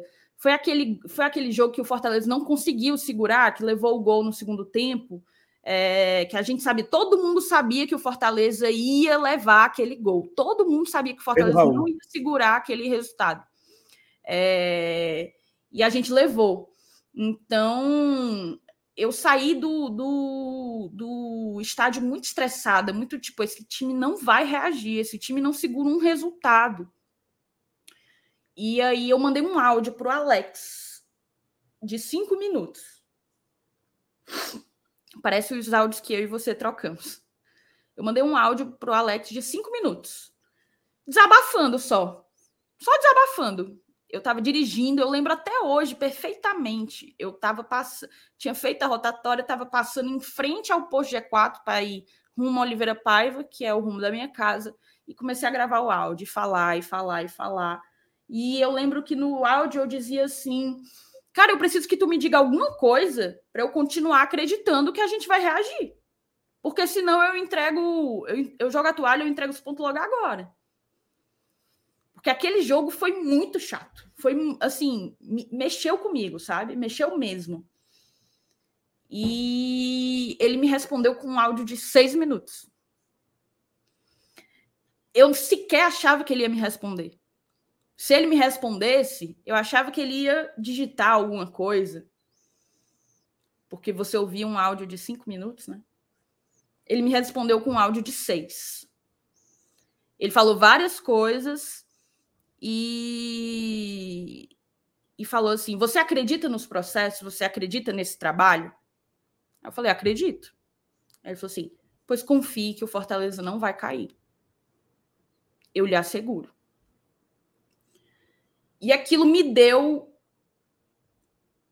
uma certa tranquilidade, porque o Alex não é demagogo, ele não é um cara que joga pirulito, nada disso. E ele falou com uma firmeza, com uma confiança tão grande que que aquilo me tranquilizou, assim. Eu fui dormir mais em paz por conta daquele áudio de seis minutos dele, sabe? Demorou um pouco para o Fortaleza engrenar. É... Teve a janela, né? Ali era no começo de junho, teve a janela, mas o Fortaleza de fato reagiu e permaneceu na, na Série A. Então, assim, o Alex é esse tipo de pessoa, tá? Que responde uma torcedora que manda um áudio de cinco minutos às onze e meia da noite, depois de um empate horroroso, traumático, e, e que coloca e que se coloca à disposição, né? Para ouvir a dor do torcedor, porque torcedor também é ele. E eu acho que é, é, com, essa, é com essa lembrança que, que eu vou assinalar assim. É... O sátiro foi na mosca agora. Eu, eu é uma das lembranças que eu vou assim assinalar como, a, como, mar, como um marco da passagem dele, pelo menos em relação a mim e a maneira como eu lido com o, o Fortaleza. No dia que a gente ficou, permaneceu, ele me mandou uma mensagem, disse assim, ele marcou a, a o comentário o lá áudio. em cima, o áudio, e falou assim: Eu falei, muito obrigado pela confiança. E é isso, tá? E é exatamente isso. Fico muito grata, um grande beijo, desejo a só coisas boas, porque o Alex é um, um profissional muito competente, mas acima de tudo, ele é um baita de um ser humano, humilde pra caramba. E eu tenho certeza que ele ainda vai colher muitas coisas, e eu tenho certeza que ele ainda tem muito a dar ao Fortaleza. Agora ele precisou dar uma segurada, mas ele tem muito, muito a dar ao Fortaleza Esporte Clube. Teve um, um episódio que teve lá no hotel, né, em Buenos Aires, que a gente tava conversando lá com. E o Alex tinha uma confiança muito até era assim, exagerada, sabe? Era irritante a, a confiança dele. E até o, a conversa até ficou um pouco mais quente, né? Assim, que, porra, cara, por que tu tá confiando tanto, né? Que, que confiança é essa que tu tem? Pelo amor de Deus. E aí falou, né? Eu confio que vamos trazer jogadores que vão encaixar no novo esquema e que vamos trazer jogadores diferentes, que vão mudar a forma de jogar e vamos começar a ganhar de 1 a 0 vamos fazer um gol, vamos conseguir segurar, porque a vamos, vamos, vamos montar um time forte defensivamente, vamos tomar me, menos gols, vamos começar a ganhar de 1 a 0 e vai dar certo. E eu lembro que eu não acreditei em nada do que ele disse. Assim, pô, o time tá na lanterna. É, não, não vai dar tempo. E quando escapou, né, ele também me mandou uma mensagem. Quando escapou, ele falou para mim assim: Eu sei que você não acreditou, naquele dia do hotel. Mas que bom que deu certo, que bom que nós escapamos, né? Aí eu disse, desculpa por não ter acreditado. a minha fé foi a minha fé foi muito pequena, né? Mas enfim, esse é o Alex, um cara muito gente boa, né? Muito muito diferenciado, um cara muito educado, muito correto, muito muito bom por Fortaleza durante esse período inteiro que ele passou na frente do clube, né? Mas Thaís, vamos passar adiante para falar Bora, agora deixa eu só ler aqui duas mensagens. A do Paulinho, o Paulinho colocou aqui, ó, ele foi muito claro que sairia no fim do ano, mas a classificação para a Libertadores que exigiu uma montagem rápida adiou a saída, exatamente. É, tanto a classificação para a Libertadores como a disputa do pentacampeonato. Ele não queria que uma saída dele prejudicasse a montagem do elenco ou a transição para que o Fortaleza conseguisse esses dois objetivos no começo do ano. E o Sátiro coloca assim: interessante esse bastidor, porque a Thaís foi uma das poucas pessoas que não desacreditou publicamente. Eu me apegava a isso, Sátiro. Vira e mexe, eu me, eu me apegava a isso, assim. Depois daquele jogo contra o Santos, que foi um empate também, na, na Arena Castelão, eu me apegava a isso. Que bom que deu certo. Assim, acho que Tá dito, né? O que, tudo que precisava ser dito, né, Thaís? Exato. Passe adiante. Passe adiante, perfeitamente. Virar aqui, ó, rapidez. É... Peraí, peraí, peraí. Saulo, mas vem cá, tu sabia que o OneFootball é o melhor aplicativo que a moçada pode baixar aí se quiser saber de notícia do Fortaleza, quiser acompanhar placar de jogo, é, sei lá, transferência, mercado de transferências, quiser assistir a Bundesliga gra gratuitamente, ah, Thaís, mas eu não gosto de assistir no, no celular, não tem problema. Você consegue espelhar, né? Você assistindo ali no aplicativo do OneFootball, você consegue espelhar na sua Smart TV. Vai começar o Brasileirão e o OneFootball vai trazer tudo, né? Toda a cobertura é, os resultados em tempo real, as estatísticas do Brasileirão, da Copa do Brasil. E assim, um ponto, tá? Para você que torce Fortaleza, que gosta de ficar por dentro de tudo, não perder nada, o OneFootball ele funciona como um compilador. Nele, ele traz notícia do GE, notícia do UOL, notícia de muito lugar, torcedores.com, Reuters, de tudo quanto é lugar ele compila ali para que você vá passando no feed e fique por dentro de tudo na, na no momento em que as coisas vão acontecendo. Então, experimenta o aplicativo, baixa o futebol pelo nosso link, tá aqui embaixo, tanto na descrição como tá fixado no chat também. Baixa o futebol pelo nosso link e quem é aí, hein, menino? Ah, tá. Tu mandou, tu mandou o, link, entendi. Claro. Enfim, sim. baixe o OneFootball e dá uma olhada. Coloca lá que o Fortaleza é teu clube do coração e experimenta, que eu tenho certeza que você não desinstala mais, tá certo? Baixa aí o OneFootball e vamos embora. Vou mais uma vez chamar aqui, ó. Cara, a live hoje muito cheia de assunto, né? Mas também é um pré-jogo, né, Thaís? Um pré-jogo de Copa do Brasil. Fortaleza entra na Copa do Brasil já na terceira fase, né? Ele não não teve que começar do começo, como boa parte das equipes que tiveram ali desde o comecinho, é, enfrentando os adversários, né? Principalmente jogo único, né? Um negócio bem bem mais complexo, né? Que inclusive o Águia, ele, para quem não sabe, ele já passou por duas fases, né? Tirou o Botafogo da Paraíba na primeira fase e tirou o Goiás nos pênaltis, né? Assim, um confronto super complexo aí, o Goiás, equipe de Série A. Eu acho que por isso reforça a queda do, do Gutinho, né? Que caiu hoje, porque o Gutinho papoca na primeira fase da, da Copa do Brasil, não classificou na Copa Verde, eu acho, e perdeu o estadual pro rival que tá na Série B. Então o Gutinho, o Águia fez parte disso aí também, né? Desse dessa demissão do Guto Ferreira na equipe do Goiás. E assim, a gente está recebendo hoje aqui no GT o Matheus, né? O Matheus Raimundo, ele faz parte, é, ele é comentarista na. Agora eu perdi aqui a pesca, meu Deus. Matheus, desculpa, deixa eu achar aqui. Meu Deus. Ah, ele trabalha na Dazon, nosso futebol e no DS Esporte como comentarista. É lá de Belém, né? Então ele vai trazer aqui informações sobre o Águia eu tava aqui na minha frente e a tela apagou, cara. Vai trazer informações sobre o Águia, então a gente salda aqui. Matheus, muito obrigado pela sua disponibilidade. Desculpa pelo atraso, a gente teve muitas coisas acontecendo hoje aqui. Hoje era para ser só um pré-jogo normal de Copa do Brasil, mas teve renúncia de diretor de futebol, possível saída de Tinga, o nosso ídolo, saída do Hércules. Então, muita coisa aconteceu nessa segunda-feira de pós-final, né? Fortaleza foi campeão no, no sábado. Mas a gente vai começar agora a falar do jogo. Obrigado pela sua disponibilidade. Boa noite. E aí, tudo bem? Tudo bem, Saulo, Thaís? Boa noite para vocês, para todo mundo que está aqui na live com a gente. Obrigado pelo convite, pela confiança no trabalho e parabéns pelo título do último sábado, né? Tenta campeonato. Difícil. Não é para qualquer um. É, e foi sofrido. Pois é, ainda mais como foi, né?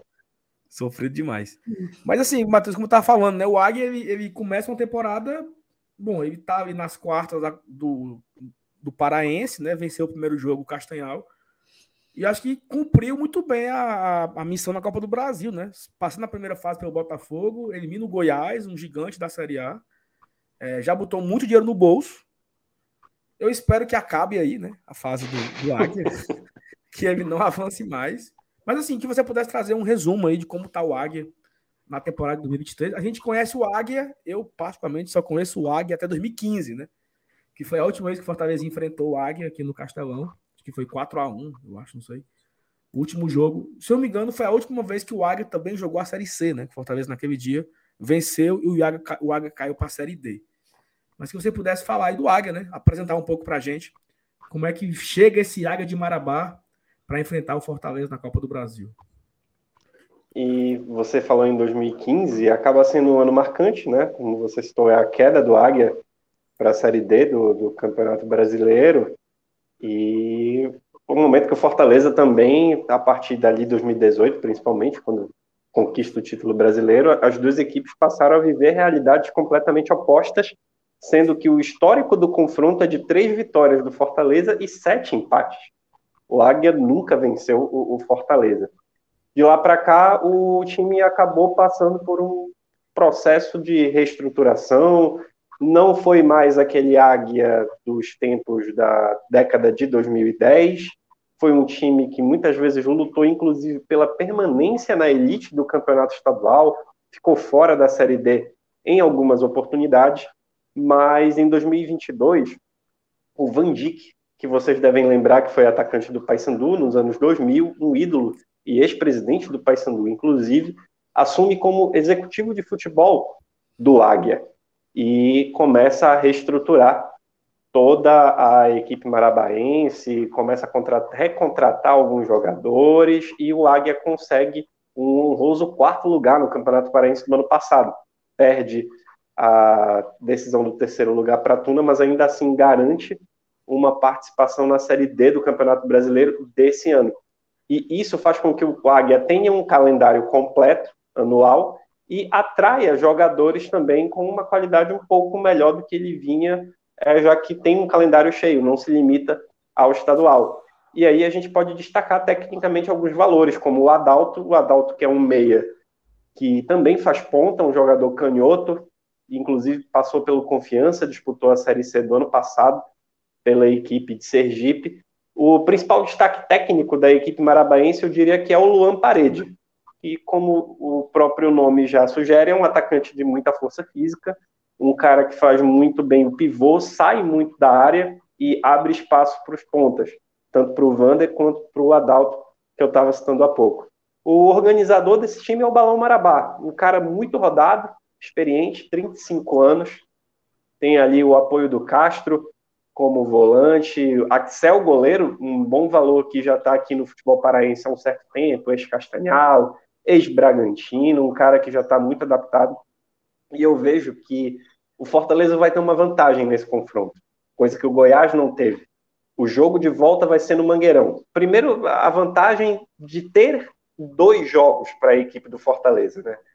Que diminui muito o nível de aleatoriedade do confronto em jogo único, porque quando é só uma partida, existem mil e uma possibilidades para ocorrer em 90 minutos.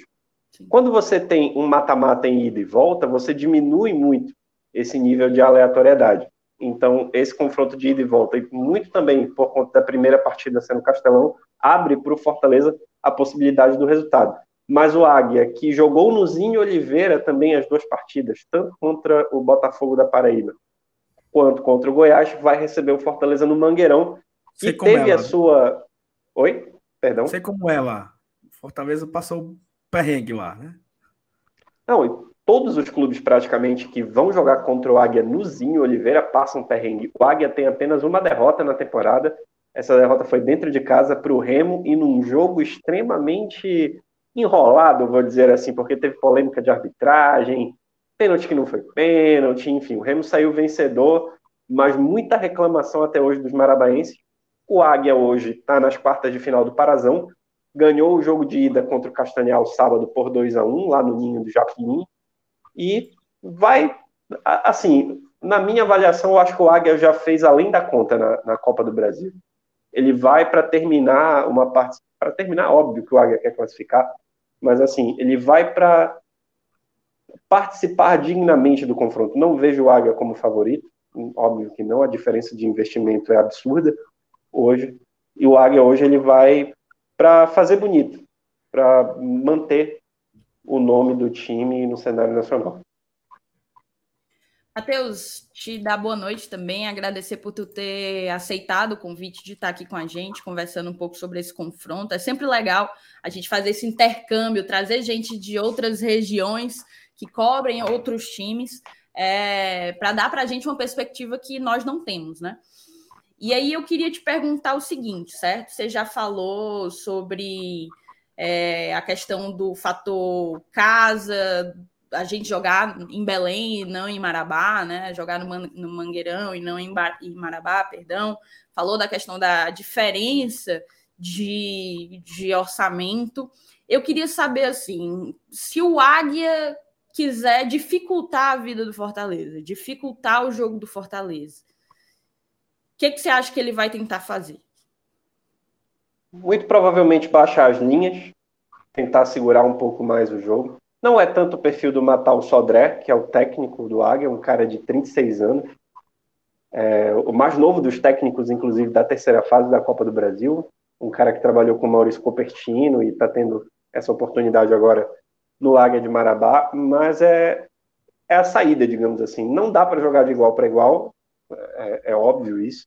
O Águia não vai tentar propor o jogo no, no Castelão vai baixar um pouco mais as linhas, explorar a velocidade no contra-ataque, e aí o Adalto e o Vander vão ter mais essa função, até porque o meio de campo do Águia, ele não é tão rápido.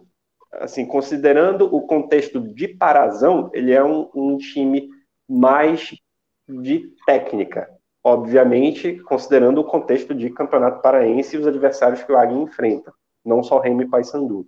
Então, eu acredito muito que o Águia vai depender do, da velocidade pelo lado do campo. E aí, fundamental ter Wander, o Adalto também não é nenhum menino mais, já é um jogador bastante rodado. E tentar, de repente, uma bola longa para o Luan Parede, segurar, usar a força física, esperar a chegada de quem vem de trás. Eu, eu não vejo o Águia tentando é, outro modelo de jogo que não seja basicamente esse. O Luan Parede fazer a parede, né? Exatamente. É, é até difícil quando a gente faz transmissão dele.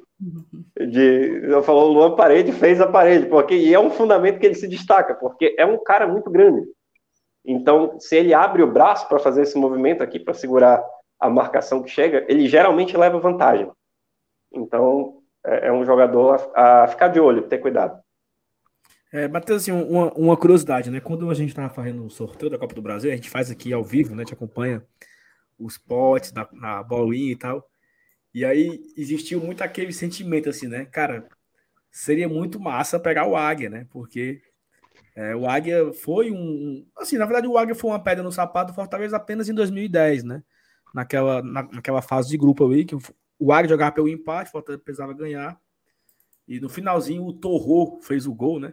O Douglas falhou. Jogou no Remo e no Paysandu. O Douglas falou miseravelmente, o Torro fez o gol de empate. Um jogo confuso, o Finazzi foi expulso no começo, não sei se você lembra desse detalhe. E aí o, o Águia passa e o Fortaleza jogou a Série C de novo em 2011. E aí criou esse trauma do Águia, mas o Fortaleza ganhou do Águia algumas vezes, né? Inclusive no Três nível, vezes. Inclusive em Marabá, venceu uma vez em Marabá também. Eu acho que em 2015 ou foi 14 que ele chegou a vencer. É, mas tinha esse sentimento, né? Porra, seria legal pegar o Águia de novo pra gente matar a saudade dos nossos antigos traumas, né? É, e como foi aí, né? Como foi esse sentimento de reenfrentar o Fortaleza? Eu vi que até que o Águia botou no Twitter, botou Oi Sumido, teve uma resenha legal. Inclusive, o nome da nossa live hoje é, é o mesmo nome, né? O nome da, da, nossa live aqui hoje é Oi Sumido, né? Um, um oi para um antigo sumido, um cara, um, um time que passou pela história do Fortaleza, né? De uma forma bem triste. Não legal. Não foi legal. É, é aquele rolo que todo mundo tem na vida, mas não, não quer lembrar, assim, né? Todo mundo tem é. um rolo, assim, pô, o águia, né? mas como foi esse sentimento da, da, de vocês aí, quando, quando o águia, quando deu a bolinha lá, Fortaleza e Águia, como foi a reação da, do pessoal? Na verdade, assim, a curiosidade era muito grande para ver quem o Águia ia enfrentar, muito por conta da campanha surpreendente do time na Copa do Brasil. Então já se sabia que o adversário seria alguém da elite, alguém da primeira divisão, muito provavelmente um clube de Libertadores, como é o caso do Fortaleza nesse ano. E foi bem legal porque reacendeu na torcida do Águia justamente esse sentimento o de que seria possível pelo histórico do confronto enrolado. Só que o Águia nunca venceu o Fortaleza. Foram 10 é. confrontos entre as Não, equipes. Não, ele conseguiu prejudicar apenas com empate, foi suficiente. Exatamente. Foram três vitórias do Fortaleza e sete empates. Então, ficou a lembrança do prejuízo que o Saulo estava relatando há pouco e de repente se apegar num passado glorioso que foi o melhor momento da história do Águia, essa primeira metade da década de 2010, inclusive 2011, se eu não estou enganado, o Águia não sobe para a Série B do Campeonato Brasileiro por causa de um gol no, no saldo. E aí ficou um, um trauma. Faltou um gol para o Águia subir. Última rodada contra o Guarani lá em Campinas. A equipe paraense acabou ficando no meio do caminho. Mas é muito mais por um folclore dessa lembrança de um bom momento do Águia e prejudicando o Fortaleza do que necessariamente de uma questão técnica e da possibilidade de vencer o Fortaleza, de superar a equipe cearense no confronto. É mais essa questão da brincadeira, o Águia ir lá no, no Twitter e dizer oi sumido para tentar agitar a galera, mas eu vejo hoje muito mais o Águia na busca, como eu falei, de terminar honrosamente essa grande participação na Copa do Brasil, que já é histórica, do que a busca efetiva pela classificação. Perfeito. Eu, eu, acho que naquele, na, naquele 2010, o, o, o Águia pega o ABC, né, no mata-mata, se eu não estou enganado. É, é, porque te, o, o Águia ele perde para o ABC, que termina campeão, inclusive, nesse ano, acho que é 2011. Só que teve um ano, é, é, 2000, 2012, se não me falha a memória, que era o octogonal ainda da Série C. Então chegavam oito equipes para subirem quatro, todas contra todas. Foi naquele ano do Rio Branco com o Duque de Caxias, que teve um Caicai também. Foi uma Série C bem, bem complicada. E aí o Águia não, não, não consegue o acesso. Mas assim, foi, foi bem dolorido, tá? Esse 2010 aí, porque foi o primeiro mata-mata do Fortaleza, né? Foi a primeira Série C, primeiro ano. E a gente tava com, muito, com aquela convicção de que. A gente tinha uma esperança muito grande que ia ser um bate-volta, né? Um bate-volta. Né? E a gente não sabia é, que ia, ia ficar oito anos. É, e assim, a Série C ela mudou muito de lá para cá, né? Mudou a configuração, mudou inclusive a visibilidade da Série C. Eu lembro é, quando o Remo foi rebaixado para a Série C em 2004 e ele é campeão em 2005, ele consegue fazer esse bate-volta. Série C era um inferno. Então, esse momento do. Assim, era, era o limbo completo. E quando o Fortaleza disputa, já existia a Série D que meio que tomou esse posto. Mas já era um momento de transformação da Série C do Campeonato Brasileiro, com alguma visibilidade, com camisas pesadas a nível nacional. Vale lembrar que, além do Fortaleza, o CRB também já fazia parte, outros times, o Guarani ficou algum tempo na, na Série C, então já era um momento de mudança. Hoje a Série C tem muito mais visibilidade do que naquela época que o Fortaleza e o Águia duelavam. E hoje, equipes em situações totalmente opostas, realidade completamente diferente.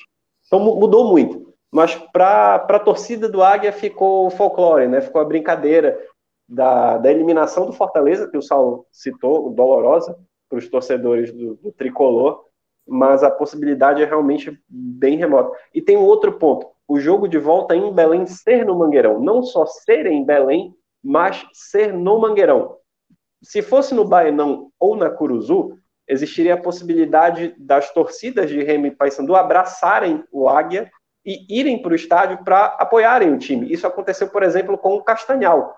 Ano passado, o Castanhal recebeu vitória e teve um público bem legal. Eu, inclusive, fui para esse jogo teve um público muito legal na Curuzu, naquela de, poxa, não é um time que tem rejeição, então todo mundo vai abraçar a causa. Não é tipo o Remo, que o pessoal do Paysandu quer que o Remo seja eliminado, ou vice-versa. Quando é a caso da Tuna, por exemplo, também, que enfrentou o CSA, esse ano o estádio do Souza estava lotado numa quarta-feira à tarde. Então o Águia teria muito isso no Baenão ou na Curuzu. Mas no Mangueirão, a torcida não fica tão próxima. E aí torna-se quase um campo neutro. E com o gramado bom, facilita para o Fortaleza, que é uma equipe tecnicamente mais qualificada também. Perfeito. E o Fortaleza vai ter uma sequência muito pesada aí né, na, na semana do jogo do Águia, porque a, gente até nós comemoramos, comemoramos que o jogo foi aqui, esse primeiro jogo. Porque o Fortaleza ficou um mês sem viajar.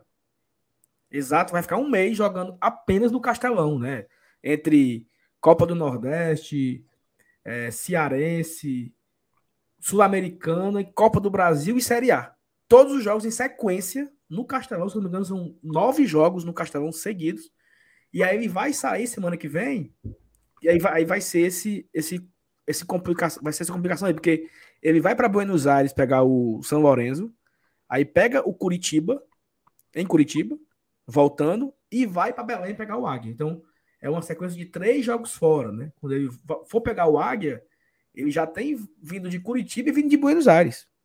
Então, talvez isso pode ser algo que favoreça, não sei, né, ao Águia, porque o vai é uma viagem só, né? Viagem de 10 dias, né? O elenco sai daqui e só volta depois do jogo do Águia. Não, não sei o, o tamanho disso para o confronto, né? Mas fala aí, Thaís, é, falar. Perdão, Thaís, vai lá. Não, eu, não pode eu falar. Pode... Talvez seja uma vantagem para o Águia, né, que tem se limitado nesse primeiro momento a viagens dentro do estado do Pará. É, vocês estavam falando do Fortaleza, que vai para Buenos Aires, vem para Curitiba, depois tem que vir para cá, para Belém. O Parazão ele é um campeonato muito fora da curva, nesse sentido de logística de viagem. Marabá é uma cidade distante de Belém. São aproximadamente oito, nove horas de carro, de ônibus, né, no caso do, do Águia faz esse deslocamento. A estrada não é tão legal, tem alguns trechos que são perigosos e é uma viagem desgastante. Só que o Águia, ele veio para Castanhal, que fica a aproximadamente 60 quilômetros de Belém, que foi o último jogo do final de semana, jogou no ninho do Japim e já ficou em Belém. E a viagem Belém-Fortaleza é uma viagem tranquila, de avião. Para o Fortaleza, esse desgaste talvez seja maior. Então, pensando na análise do confronto pelo lado do Fortaleza, o interessante é fazer o resultado na ida. Para que venha para Belém com algum conforto de repente poupar alguns jogadores.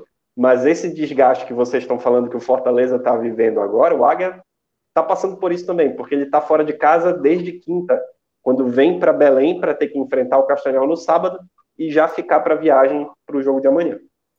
E é só uma correção, né, galera, que no chat lembrou que o Marcelo Paz deu uma entrevista hoje no jornal no Esportes do Povo e ele disse que o Fortaleza volta para a capital depois do Curitiba, deve ser de voo fretado e só Não iria é depois.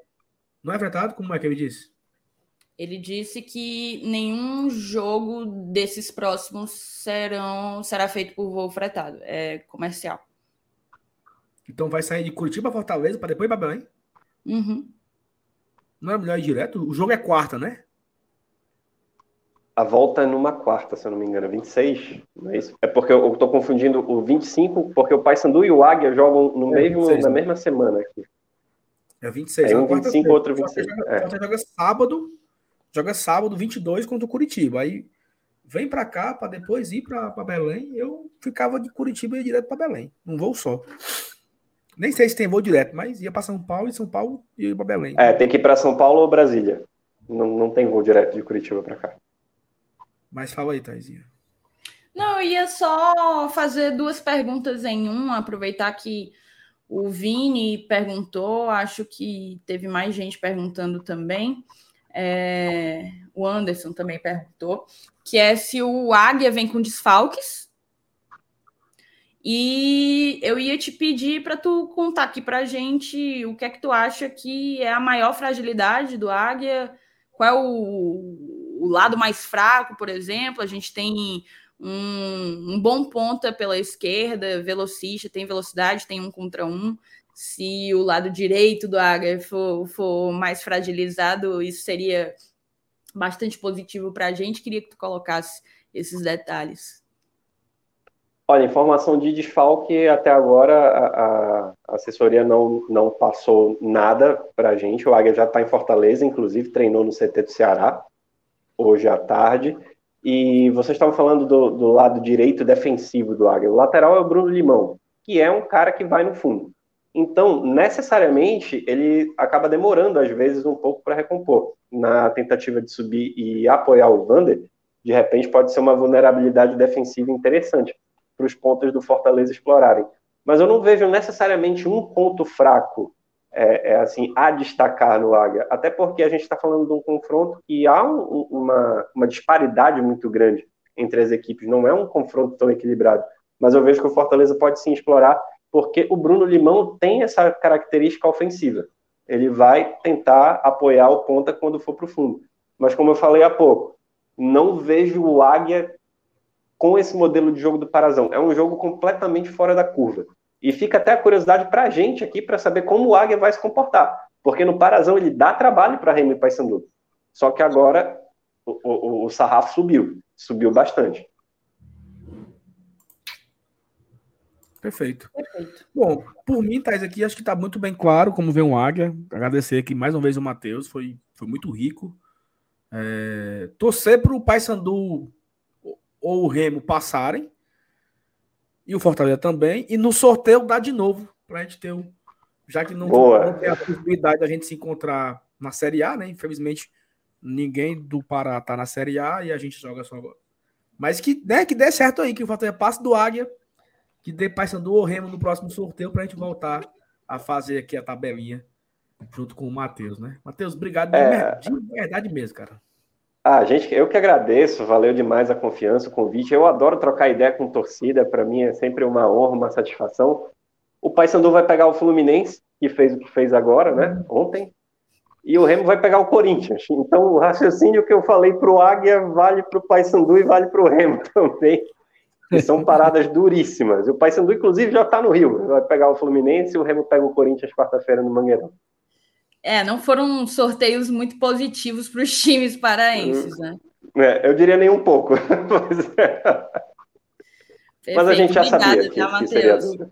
Obrigada, valeu, Thaís, valeu, Sal. Por ter, por ter aguardado essa mudança de horário. Foi realmente uma parada bem repentina, mas a gente que bom que você conseguiu esperar, porque isso aqui enriqueceu bastante o que a gente tem para passar para a nossa audiência. Ah, eu que agradeço o convite, estou sempre à disposição. Sucesso para o Fortaleza aí na sequência da temporada. Qualquer coisa, estou à disposição, só chamar. Matheus, só um, um, ponto aqui. É porque todo mundo está perguntando, então eu tenho que te mandar essa. Tu conhece o Enoch? Enoch? Quem seria o Enoch? Perdão. Não, um jogador, um atleta. O Enoch. Se eu conheço pessoalmente? Não, não já ouvi, já, falar. já ouviu falar. Confesso que não. Nem você, é nem ninguém. Obrigada, então. Porque... É porque é, um, é, uma ficção que criaram aqui, certo? Porque o Fortaleza foi pentacampeão e ah. dizem que o Ceará foi penta em 19, sabe? e que o herói do título foi um. 19 não foi 2019, foi 1919. Ah. É, aí o tal do Enoque foi que fez o gol. Menino, tô inventando essa história aí, então ninguém conhece Enoque, ninguém sabe quem diabo é Enoque. Pô, vocês estão me colocando em mal, só, mas eu realmente não sabia. Eu pensei, eu até fiquei assim, será que tem algum jogador do Águia Enoch que eu não conheço? Não, é porque a gente pensou, né? Porque ele andou pelo Pará e tal, mas não. É, porque, ah, ele andou por aqui? Eu vou, eu vou não, pesquisar, inclusive. Vai que. Ah, vai que. Sabe por onde que ele andou. É. Vai que ele jogou no Pará durante muitos anos, né? Campeão no Paysandu 1920, sei lá. Mas se você não conhece, imagine nós aqui, né? Ô, Matheus, obrigado, cara. Valeu, tamo junto. Tamo junto, Até galera. Valeu, um abraço. Valeu, tchau, tchau. Tchau, tchau, Matheus. Mas tu também é osso, né, Thaís? É não, pô, eu precisava mandar essa, porque assim, a gente precisa descobrir por onde andou o Enoque, pô. Por onde andei, né? Ó, oh, agradecer aqui a audiência, Thaís. Tem pouco like, viu? Mas que pode, cara. Ô, Saulo, hum. não tem pouco like, não. Deixa eu só é, compartilhar aqui, porque já que foi a tônica da live quase toda, o Alex Santiago ele postou o texto dele de despedida e tal, Vou colocar aqui na tela porque eu acho que pouca gente deve ter visto, tava, ele postou agora enquanto há cinco minutos, então vamos passar aqui em primeira mão para a moçada. Ele coloca aqui: Colocou aqui a foto dele com o Daniel de Paula, o Papelinho, o Júlio Mansi e o Boeck, aqui uma dele com o Prof, e aqui ele na apresentação junto do Marcelo Paes do herói do título.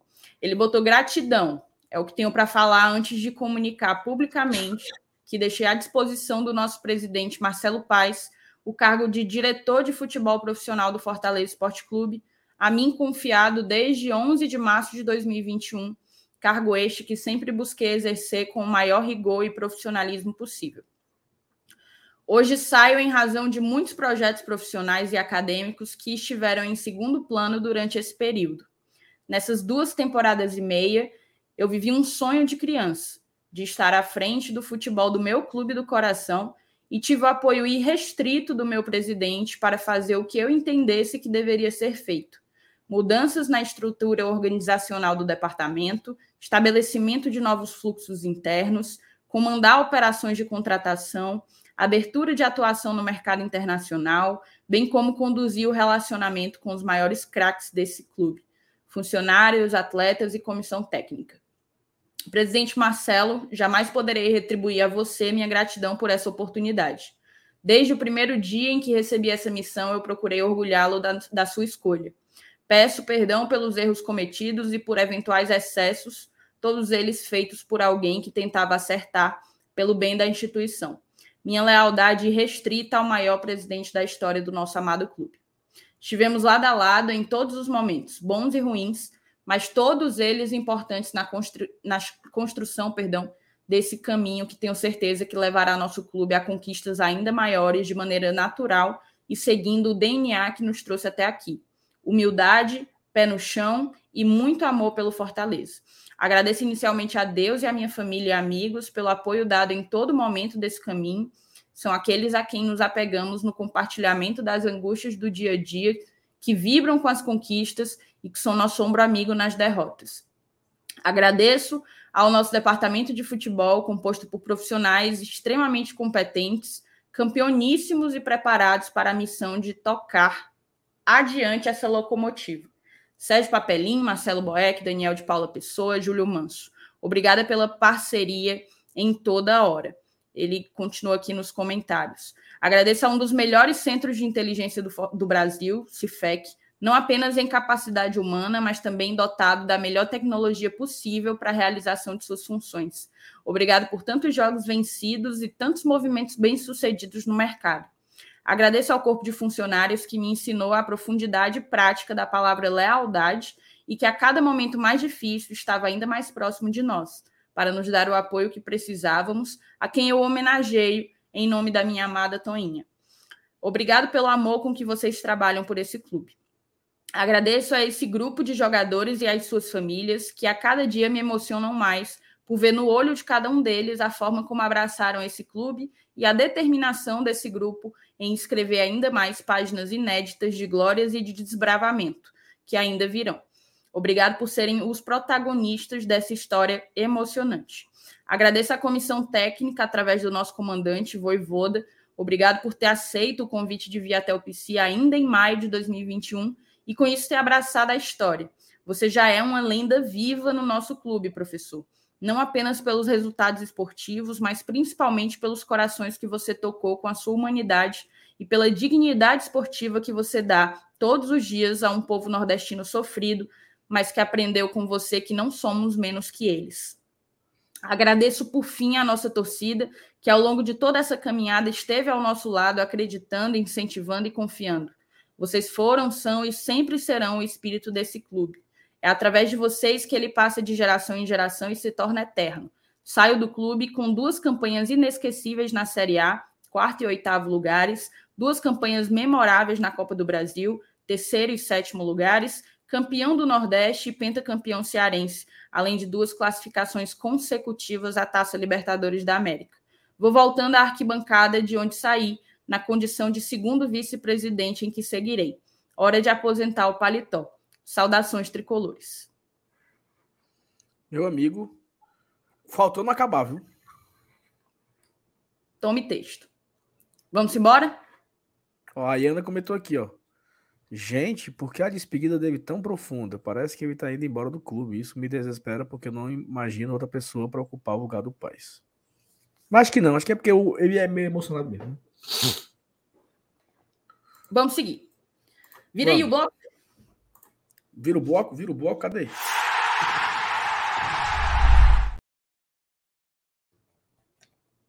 É porque eu fui dar um espirro, tá? Fui dar um espirro, fui dar um espirro. Só isso. Oxe, não pode mais espirrar, não? Não sei, você que diga. Tá, é o seguinte, vamos combinar aqui um negócio, certo? É entre amanhã e sábado, sábado é mais importante? Uh, sim. Certo. Não então, é que seja mais importante porque amanhã não vale. Vale muito, vale muita grana. Mas porque amanhã é um jogo bem mais fácil de ser vencido do que o de sábado. Teoricamente, né? Uhum. Então, assim, dito isso, a possibilidade de amanhã ser um time completamente diferente. E assim, é completamente, tá? Não é misto, não. É completamente diferente do time de sábado. É absurdo. Tipo os 11. Você concorda? Eu acho que é grande, Saulo. E aqui a gente tem que considerar dois pontos, certo? Ah. Acho muito difícil, muito difícil. Teve gente, inclusive, que falou que o Hércules tinha sido relacionado, só porque deve ter visto foto dele treinando. É, não acho que o, o, Primeiro que o Fortaleza nem divulga relacionados. É, o Saulo travou ou tá. Não, tô aqui ouvindo 100% que você falou. 100%. É... Voltando aqui, você me desconcentrou. Mas o, o Hércules acho muito difícil. Primeiro que o Fortaleza não, não divulga relacionados. Eu acho muito difícil que Hércules e Kitinga joguem amanhã, certo? E quando eu falo joga, não pode ser relacionado. Eu acredito que não pode estar na súmula, não é isso, só? Ou pode estar no banco e se não entrar, tá valendo.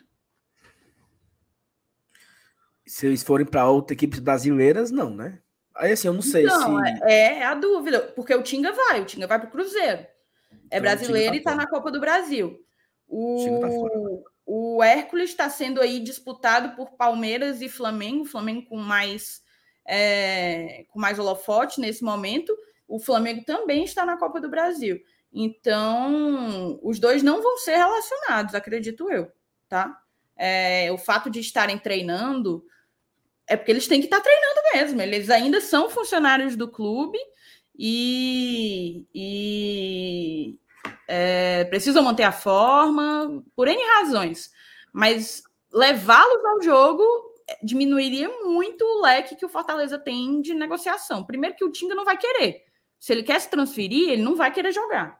Segundo que o Fortaleza perde aí a opção de clubes brasileiros da primeira prateleira para ser destino do Hércules. Então isso não vai acontecer. É, os dois devem estar fora até do banco. Então, estou perguntando se eu cravei do Tinga. Gente, eu sei a mesma coisa que vocês. Mesmíssima coisa que vocês. Mas eu acho. Sabe quando. Eu vou dar um exemplo aqui. Não sei se. Para a galera que acompanha o GT de, recente, não, não deve ter acompanhado. Mas ano passado, em julho, a gente fez uma entrevista bem rápida. Eu fiz uma entrevista bem rápida com o Pikachu lá em Buenos Aires, quando a gente foi disputar é, as oitavas da Libertadores. Naquele momento, quando eu me despedi, de, ele falou, tergiversou, não, né, quis sair pela tangente, mas no momento em que eu me despedi dele, eu virei para o Márcio Renato, virei para o Saulo e falei assim: ele vai sair. Porque você percebe pelo discurso, fica muito, muito claro. E para mim, o discurso do Tinga foi um pouco disso, no dia lá do Penta. É, o discurso do Marcelo Paes hoje foi um pouco disso. É, então eu acho que, sabe aquela coisa, todos os elementos indicam para uma saída do, do Tinga. Então eu não considero, eu não conto com eles para amanhã, nem ele, nem Hércules. Perfeito. Então, vamos lá. Kozlinski ganha oportunidade? Eu testaria, viu? Pois vai, bota logo, Kozlinski.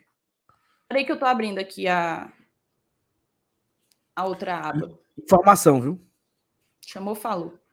Muita chuva no Vila União nesse momento. Muita, muita, muita. Muita, muita, muita, muita chuva. Inclusive, Thaís, deu uma, uma trovoada ontem, quatro da manhã, minha filha, que Fortaleza inteira acordou. Eu imagino.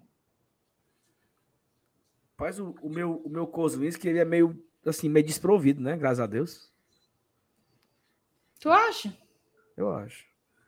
Ó, lembrando que o Chapo não pode jogar, né? Porque jogou pelo Ituano.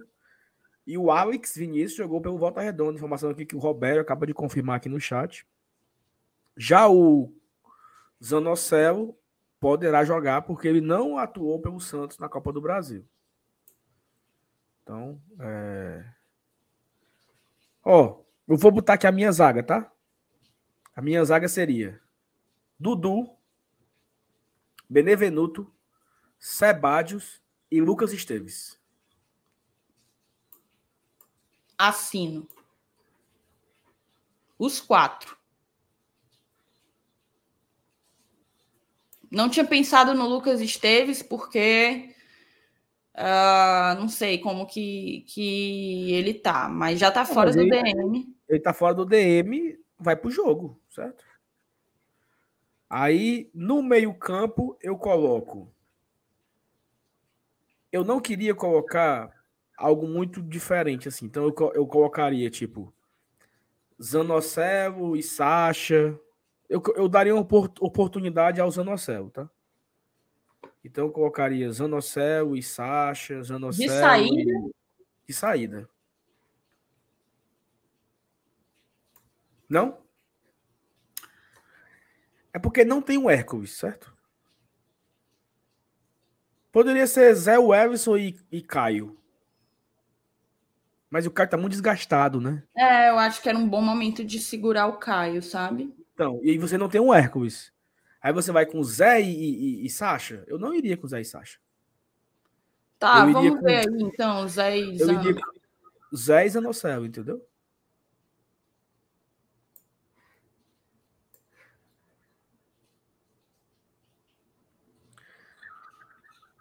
Zé Zanocelo. Ó, eu vou, eu, vou, eu vou meter aqui um 4-3-3, tá? Tá. Aí eu colocaria no meio ali, eu colocaria. Bom, tem dois jogadores aí que eu. Na verdade, eu colocaria um 4-2-4. Eu colocaria Pikachu aberto na direita e o Crispim aberto na esquerda. Os dois no meio campo. E na frente, Romarinho e Romero. O ataque Rorô. Então não é 4-2-4. É 4-4-2. É um 4-4-2. Pikachu e Crispim no meio, um na direita e um na esquerda. E na frente, o ataque Rorô. Cara, eu acho que esse é o campinho mais fácil e rápido que a gente vai fazer na nossa história. Porque, assim, eu realmente estou concordando com tudo, tá? Eu ia botar o Crispim e o Pikachu. É, tava, assim, um pouco sem saber quanto ao Zanocelo, mas, de fato, a gente, se a gente quer segurar Caio e Sacha e não tendo Hércules, fica só com o Zanocelo como opção real. E aí, cara, é, eu acho que tem que segurar é, por critério de eliminação, né? Para mim tem que segurar o Moisés, o Luceiro e o Galhardo. Então e o sobra. Caio. E o Tite. Não, tô falando de atacantes. Ah, sim. Então sobra Guilherme Romero e Romarinho, tá? É, e assim, muita gente tá falando aqui do Caleb e do Samuel, né? Caleb não foi titular, Caleb, Caleb jogou um tempo só. É, e o, o Samuel não tem oportunidade ultimamente, né? Não vem tendo oportunidade ultimamente. Cara, amanhã seria um bom dia para testar, por exemplo, o Amorim, né? Não acho mas, que de titular, mas eu acho que era uma oportunidade de dele titular, entrar. não. De titular, não. Assim, eu não duvido o Voivoda meter o Samuel de lateral esquerdo, tá? No lugar do, do, lugar do Lucas Esteves. O Samuelzinho ali de lateral esquerdo. Não sei.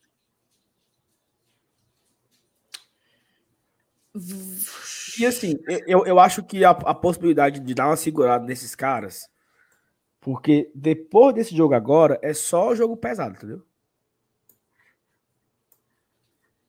Eu colocaria o Guilherme no lugar do Romarinho. Não por achar o Guilherme melhor que o Romarinho, mas por também segurar o Romarinho um pouquinho.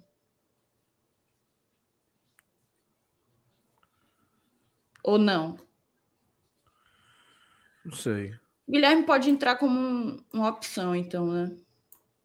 É, pode ser as, as, opções. Você, você, teria, você teria com opção o Guilherme, o Caleb, o Samuel, o Amorim. Moisés poderia ir como opção, entendeu? Eu sei que eu não levava nem no banco. Nem no banco eu levava. Tite, Caio, Luceiro. Tinga e Hércules não devem ir, né? Eu não levava nem no banco esses aí, sabe? Para dar um, um sossegozinho. Aí no segundo tempo dá para entrar Galhardo, dá para entrar Samuel, dá para entrar Caleb, dá para entrar Guilherme, talvez Moisés. O Moisés fez jogou no que a temporada? Quatro jogos. O Moisés tá um aço. Ele tem que pegar é ritmo mesmo, né? Sim. Ó, tem muita gente falando que o Hércules está relacionado. Como é. Onde é que vocês veem essa coisa de relacionado, gente? Não sei. De onde? Só pode ter, só pode ter visto a relação, né? O, o, oficial que sai do clube. Porque assim, eu né? nunca vi o Fortaleza de- dar relacionados antes do jogo. Nem eu. Coloquem Mas aí é isso, eu acho que- vocês viram os relacionados do jogo. Eu acho que o time é esse aí, tá? Eu acho que é mais ou menos por aí. Talvez uma coisinha ou outra. Porque eu acho que Crispim é titular, Pikachu é titular, o Zé é titular. É, Eu acho que o Romero é titular. Benevenuto Galera é falando titular. porque ele treinou hoje. Ô, gente, Não, ele tem que treinar. falei tanto. O Hércules não vai jogar esse jogo, gente. Ele tem que treinar. Se ele jo... Olha só, se o Eco jogar amanhã, significa que ele não tá indo pro jogo. Não tá indo pro Palmeiras ou pro Flamengo. É isso. Ele vai ficar, exato. E o, e o fato do Hércules então que ele vai treinar. ser negociado para fora. Não, o fato do Hércules treinar não significa que o Hércules está relacionado. Treinou, os relacionados ficam hospedados, concentrados, e quem não é relacionado vai para casa. E amanhã, quem não vai para o jogo, vai treinar amanhã de manhã. Então, não é porque ele apareceu numa foto treinando que ele está relacionado, entendeu? Não tem nada a ver, não. Mas é isso, campinho é esse. Thaís, vamos, vamos, vamos reagir aqui um vídeo agora? Topa? Do Leão Zoeiro, Pode ser, lá no Castelão. pode ser. Só bora. antes, vamos ler aqui as mensagens do chat. É, o Adson, informação: Capixaba na seleção do Paulistão. Aí, meu lateral esquerdo. Né? Que eu sempre Isso é- quis que Toda ficasse. vida e a quando eu vejo essas coisas, eu acho lindo. Só pra tu, assim, sentir. Só pra Tu acha bonito mesmo?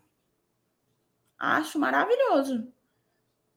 Maravilhoso, porque o que tu desdenhou do melhor lateral Eu? esquerdo. Não, forcei. Do top 3 melhor lateral esquerdo do país, não tá no gibi, não. Tá. Cláudio Carvalho. Cheguei atrasado para deixar o like. Galera, no ritmo do Penta. Live extra hoje do MR foi massa. Parabéns pelo trabalho, galera. Admiro muito o conteúdo de vocês. Bom demais acompanhar o Leão com vocês. Obrigado, Cláudio, tá? Obrigadão pela. Ô, Saulo, a gente recebeu um pix aqui do Luzeli Júnior, tá? Ele mandou e botou assim: boa noite, Thaís. Seria interessante mandar alguns jogos no PV, preocupado com o gramado da arena. Faria sentido, é, Luzeli, em alguns jogos muito, muito, muito específicos, se o objetivo fosse preservar o gramado da arena, se houvesse um acordo para que Ceará e Ferroviário também fizessem o mesmo. Porque para o Fortaleza poupar o gramado da arena para o Ceará ficar jogando na Série B e o, e o Ferroviário na Série C, não faz o menor sentido, né? É, e outra coisa. É... Se bem que eu acho que o Fortaleza- Ferroviário já joga no PV. Não, é o Ferroviário no PV e o Ceará vai ter seis jogos de portões fechados também no PV. Então, vai dar uma aliviadazinha aí grande no campo, tá? É, o Sátiro traz um. A Série C mudou a forma depois que o Fortaleza subiu. Para os outros, o mata-mata era interessante até o Fortaleza subir. No ano seguinte, acabaram com o gol qualificado e em seguida virou quadrangular. É isso, Fortaleza mudou. Né? Fortaleza subiu e as coisas mudaram lá na Série C. Bando de Vale minha Nossa Senhora, o Ferroviário tá na D, né? É. Os pop. Ramon Oliveira, Moisés na zaga desse time vai sambar. O Ramon mandou aqui que o Moisés. Não sei se o Moisés é titular amanhã, não, né? Foi titular sábado, foi titular no sábado, né? Acho que o Moisés deve ser poupado para pegar o Inter sábado que vem no Castelão. Mas deve, deve ir pro jogo, né? Entrar no segundo tempo, caso seja necessário, né? Mas, Thaís, vamos lá no. no... é, reagir aqui o Leão Zoeiro, bastidores da galera do Penta. Vou ficar aqui ligadinho, caso tenha áudios, né? Foco, foco. Raça, raça. Oh, Só apareço agora terça-feira em casa, meu amigo. É o Laia, é o Laia, é o Laia! Estão liberados agora a noite toda? Vamos empatar! Vamos virar! Tem cabaré essa noite. É o Salião, porra! Eu amo esse time! Memorável, pô. Campeão, esquece. Hoje o Penta veio. Eu vou daqui, só Deus sabe onde a gente vai parar. É, triunfo importante. Tite, o Pikachu vai furar a fila aqui que ele vai entrar já já. Você também tinha ajeitado pro que vem de trás? Lá ele, macho. Calma que tem mais. É bom demais, é Fortaleza. Quem pode, pode te ajudar? O único Penta, o Brasil e o Leão. A medalha sobrando. Pode de putaria. Tu sabe que, que microfone é esse aí, né? Nossa. Tu tá vendo? Aqui, ó. Tá, Cadê? eu tô vendo que é um Kadosh, mas é o nosso? Aqui, ó. Aqui, aqui, aqui, aqui, ó. Esse aqui, ó. O que é isso, gente? O microfone sem fio, besta, na fita gomada.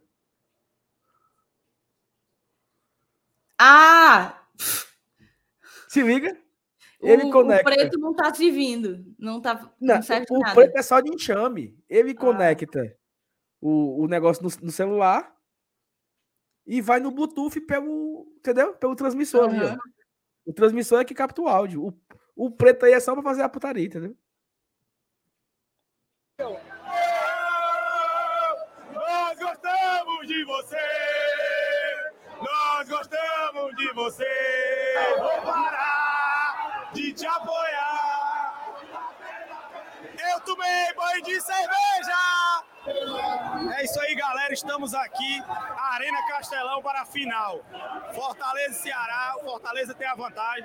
E o repórter já tomou banho de cerveja. Será que a galera tá animada? Vem com a gente. Bora, Leão! Porra, é hoje! Jogo. Peitinha! Penta hoje. Ah, fica Vamos aqui ser, até terça, terça. Até... Joga terça de novo. Vai Fica logo a semana aqui todinha logo, pai. Eu fico cabeça erguida, devagarzinho, humildade, foco, foco, raça, raça.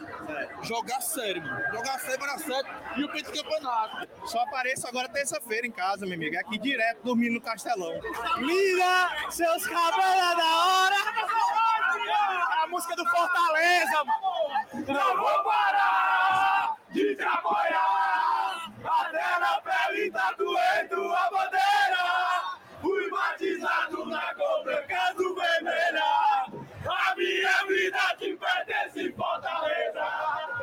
Cinco títulos, cinco taças é o que interessa. Cinco, títulos em campo. É o Marquinhos, é o Marquinhos. Vamos entrevistar uma fera aqui que tá de atestado. Infelizmente, ele não pode mostrar o rosto. Mas diga aí, o que é que você tá passando? A, a frase que te deixou famoso. Estão tudo caladinho, né? Parece que perderam foi a língua. Ixi! A última moda aí, a meia aí, ó. Capitão América. Tu é doido, é Lei Maria da Moda, viu? O homem foi preso. Até o cativeiro aqui dentro do carro, o cativeiro, ó. Meu filho, você tá bem? Tava no celular. Tá precisando de ajuda? Não, tô com milagre. Tá tudo bem aí? Qualquer coisa tu grita, mano. Do jogo 4 horas e o Brits aqui, o Brits.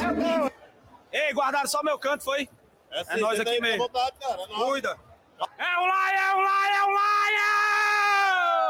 Se liga, rapaz! Puxa pro nosso lado!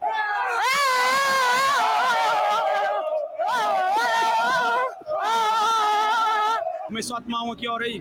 Desde uma hora da tarde. E ainda tá nervoso? Essa cerveja aí não tá fazendo efeito, não.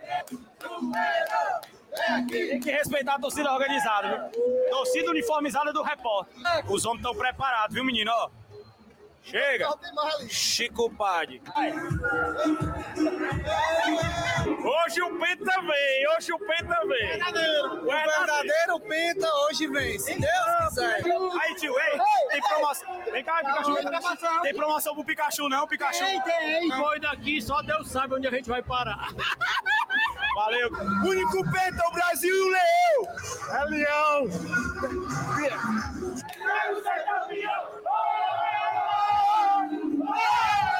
2x1. 2x1. O Portinho foi inspirado no Ronaldo. Peraí, Pikachu e Alex Santiago aqui, ó. Pikachu e Alex Santiago. vai. Não afoba o jogador, calma. Osvaldo, vem aqui!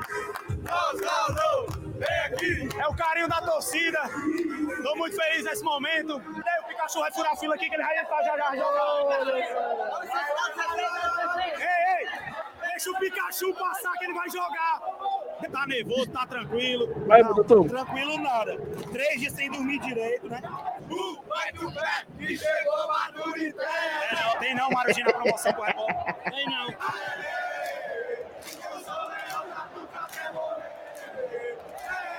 É bom demais, é Fortaleza. O Marinho tá no banco fazendo o quê? Eu vou entrar no segundo tempo.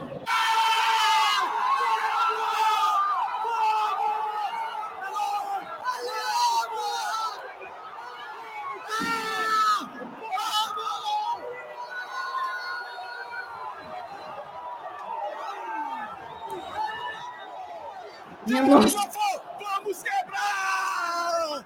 Quem? Quem? É o Salião, porra! É o homem esse time!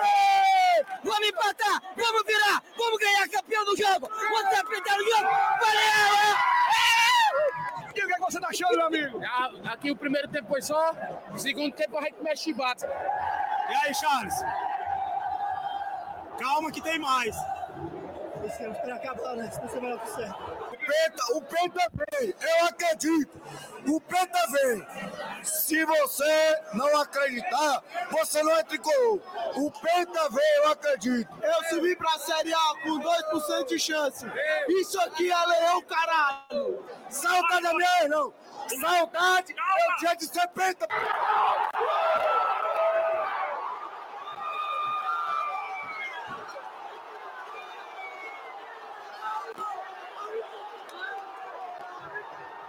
Tricolor!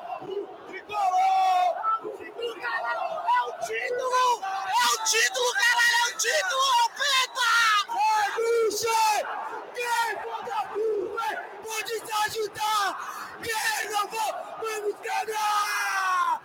Quem da curva pode te ajudar! Quem não for, vamos... Caralho! Vi, minuto final, tu é doido. Tô mais agoniado do que sabe que tem amante. É penta, caralho! Vamos! Abraço da torcida, tão leal! Meu tricolor de aço é o Lion, não tem jeito! Ei!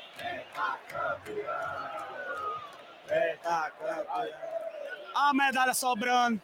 Estamos aqui representando o torcedor, torcedor do Fortaleza. Nesse momento histórico aqui, são cinco títulos e cinco taças. Só quem tem é o Fortaleza. Tamo... E agora? E agora? Ê!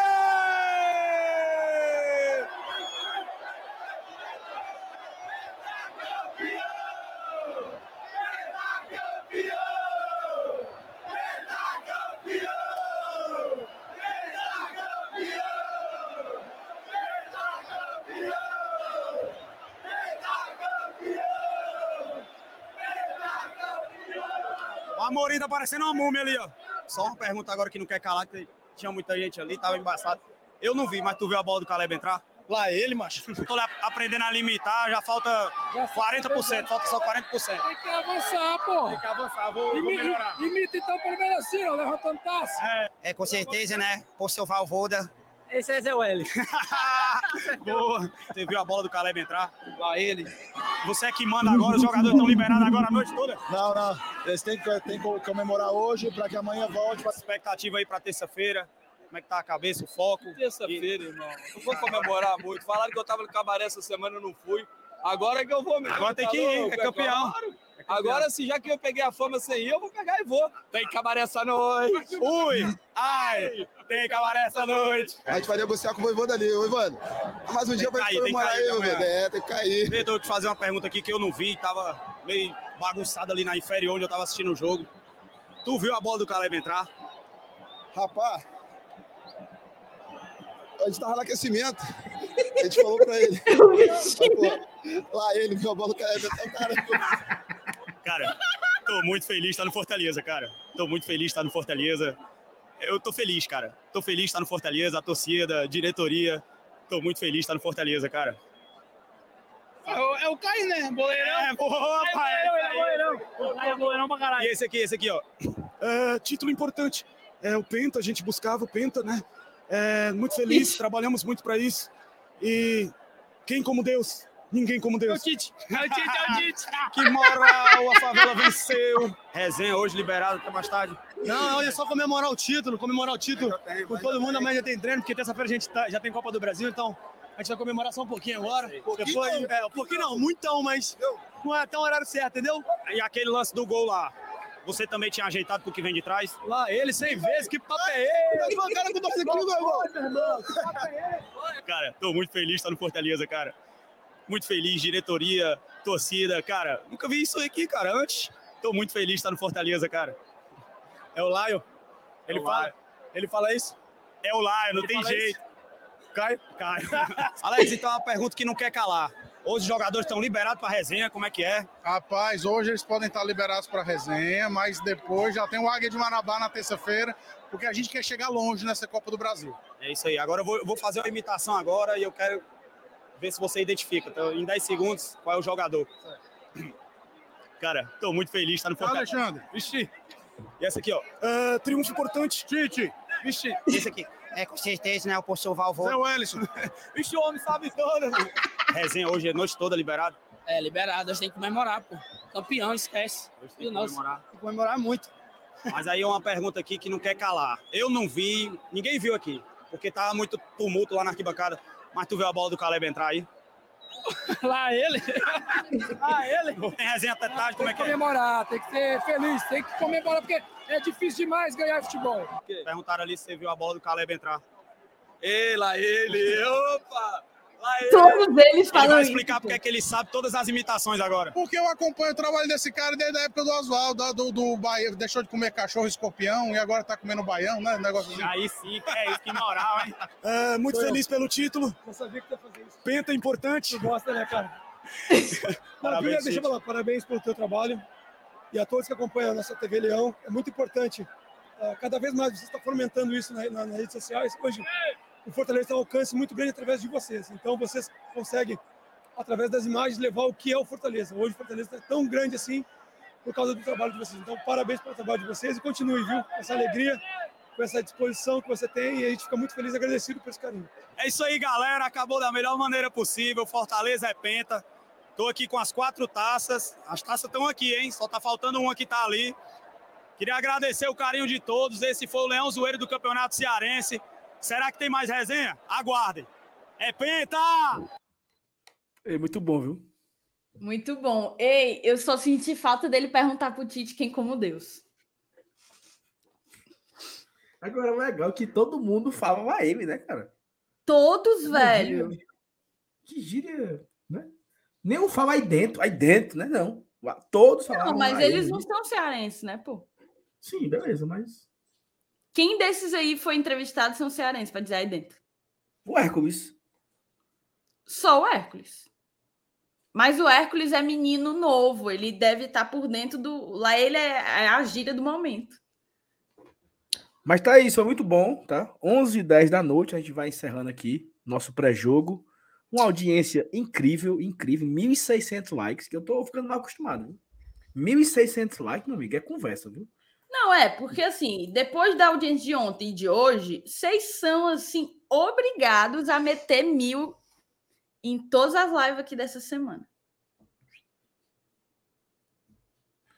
E aí é o seguinte, a gente volta amanhã, ó, lembrando, né? Quando acabar aqui a live, já vai ser encaminhado pro vídeo Informação. amanhã. o Chamou, por favor. O Hércules é piauiense, informou Drogaria. Mendes. Pronto. Aí lá no Piauí fala lá ele, né? Ó, amanhã de manhã tem live aqui no live, ó. Amanhã de manhã tem um vídeo do ranking, tá? Galera que gosta do ranking, amanhã de manhã, 6 horas, o vídeo sai sobre o ranking. Quando acabar essa live, vai ser encaminhado para lá. Você pode deixar o like, marcar o sininho. Amanhã, a partir das 8 horas da noite, mais ou menos, 7h40, 8 horas, a gente entra ao vivo lá da cabine, eu, Márcio Renato, Dudu e MM, fazendo o nosso esquenta lá da Copa do Brasil, resenha. Amanhã vai ser massa, vai ser leve, né? pós-penta e tal. E aí, quando acabar o jogo, às 11h30, olha só, né? 11h30, a gente começa o pós-jogo também da cabine é, para fazer o, o Fuzue. Eu acho que amanhã de tarde não tem live, três horas, porque tem live. Já tem duas lives amanhã, né? De esquenta e de pós-jogo, né? Mas eu acho que a gente volta na quarta ou na quinta sobre. com esse vídeo, com essa live da tarde, né? Das três horas. Mas é isso. Thaís, foi bom, viu? Bom mesmo, foi top. Até quando agora? Eu vou ver você aqui, nem sei. Inclusive, quero dizer a você que sábado tem samba maioral, viu? E você vai perder mais um. Eu sei, eu sei. Mas vai ter aí um samba maioral que eu vou estar e o Paulinho vai ter que dar meia hora de alô para mim. Pois tá bom. Galera, obrigado você que está no chat. Quem não se inscreveu ainda, se inscreva. Quem não deixou o like ainda, deixa o like. É, estamos terminando a live de hoje com 35.745 inscritos. Muito bom, muito, muito bom. Amanhã tem mais. Se Deus quiser, amanhã é um jogo de Copa do Brasil. Fortaleza vencer bem, começar bem a competição. Se você não baixou ainda o aplicativo do OneFootball, baixe, está na, está na descrição desse vídeo. Baixe o vídeo do OneFootball agora, baixe agora. E a gente se encontra amanhã no nosso conteúdo, tá? Um beijo para Thaís, um beijo para todos vocês e até amanhã. Tchau, tchau. Se Deus quiser. Lá ele. Lá ele. É? Lá ele. Aí dentro.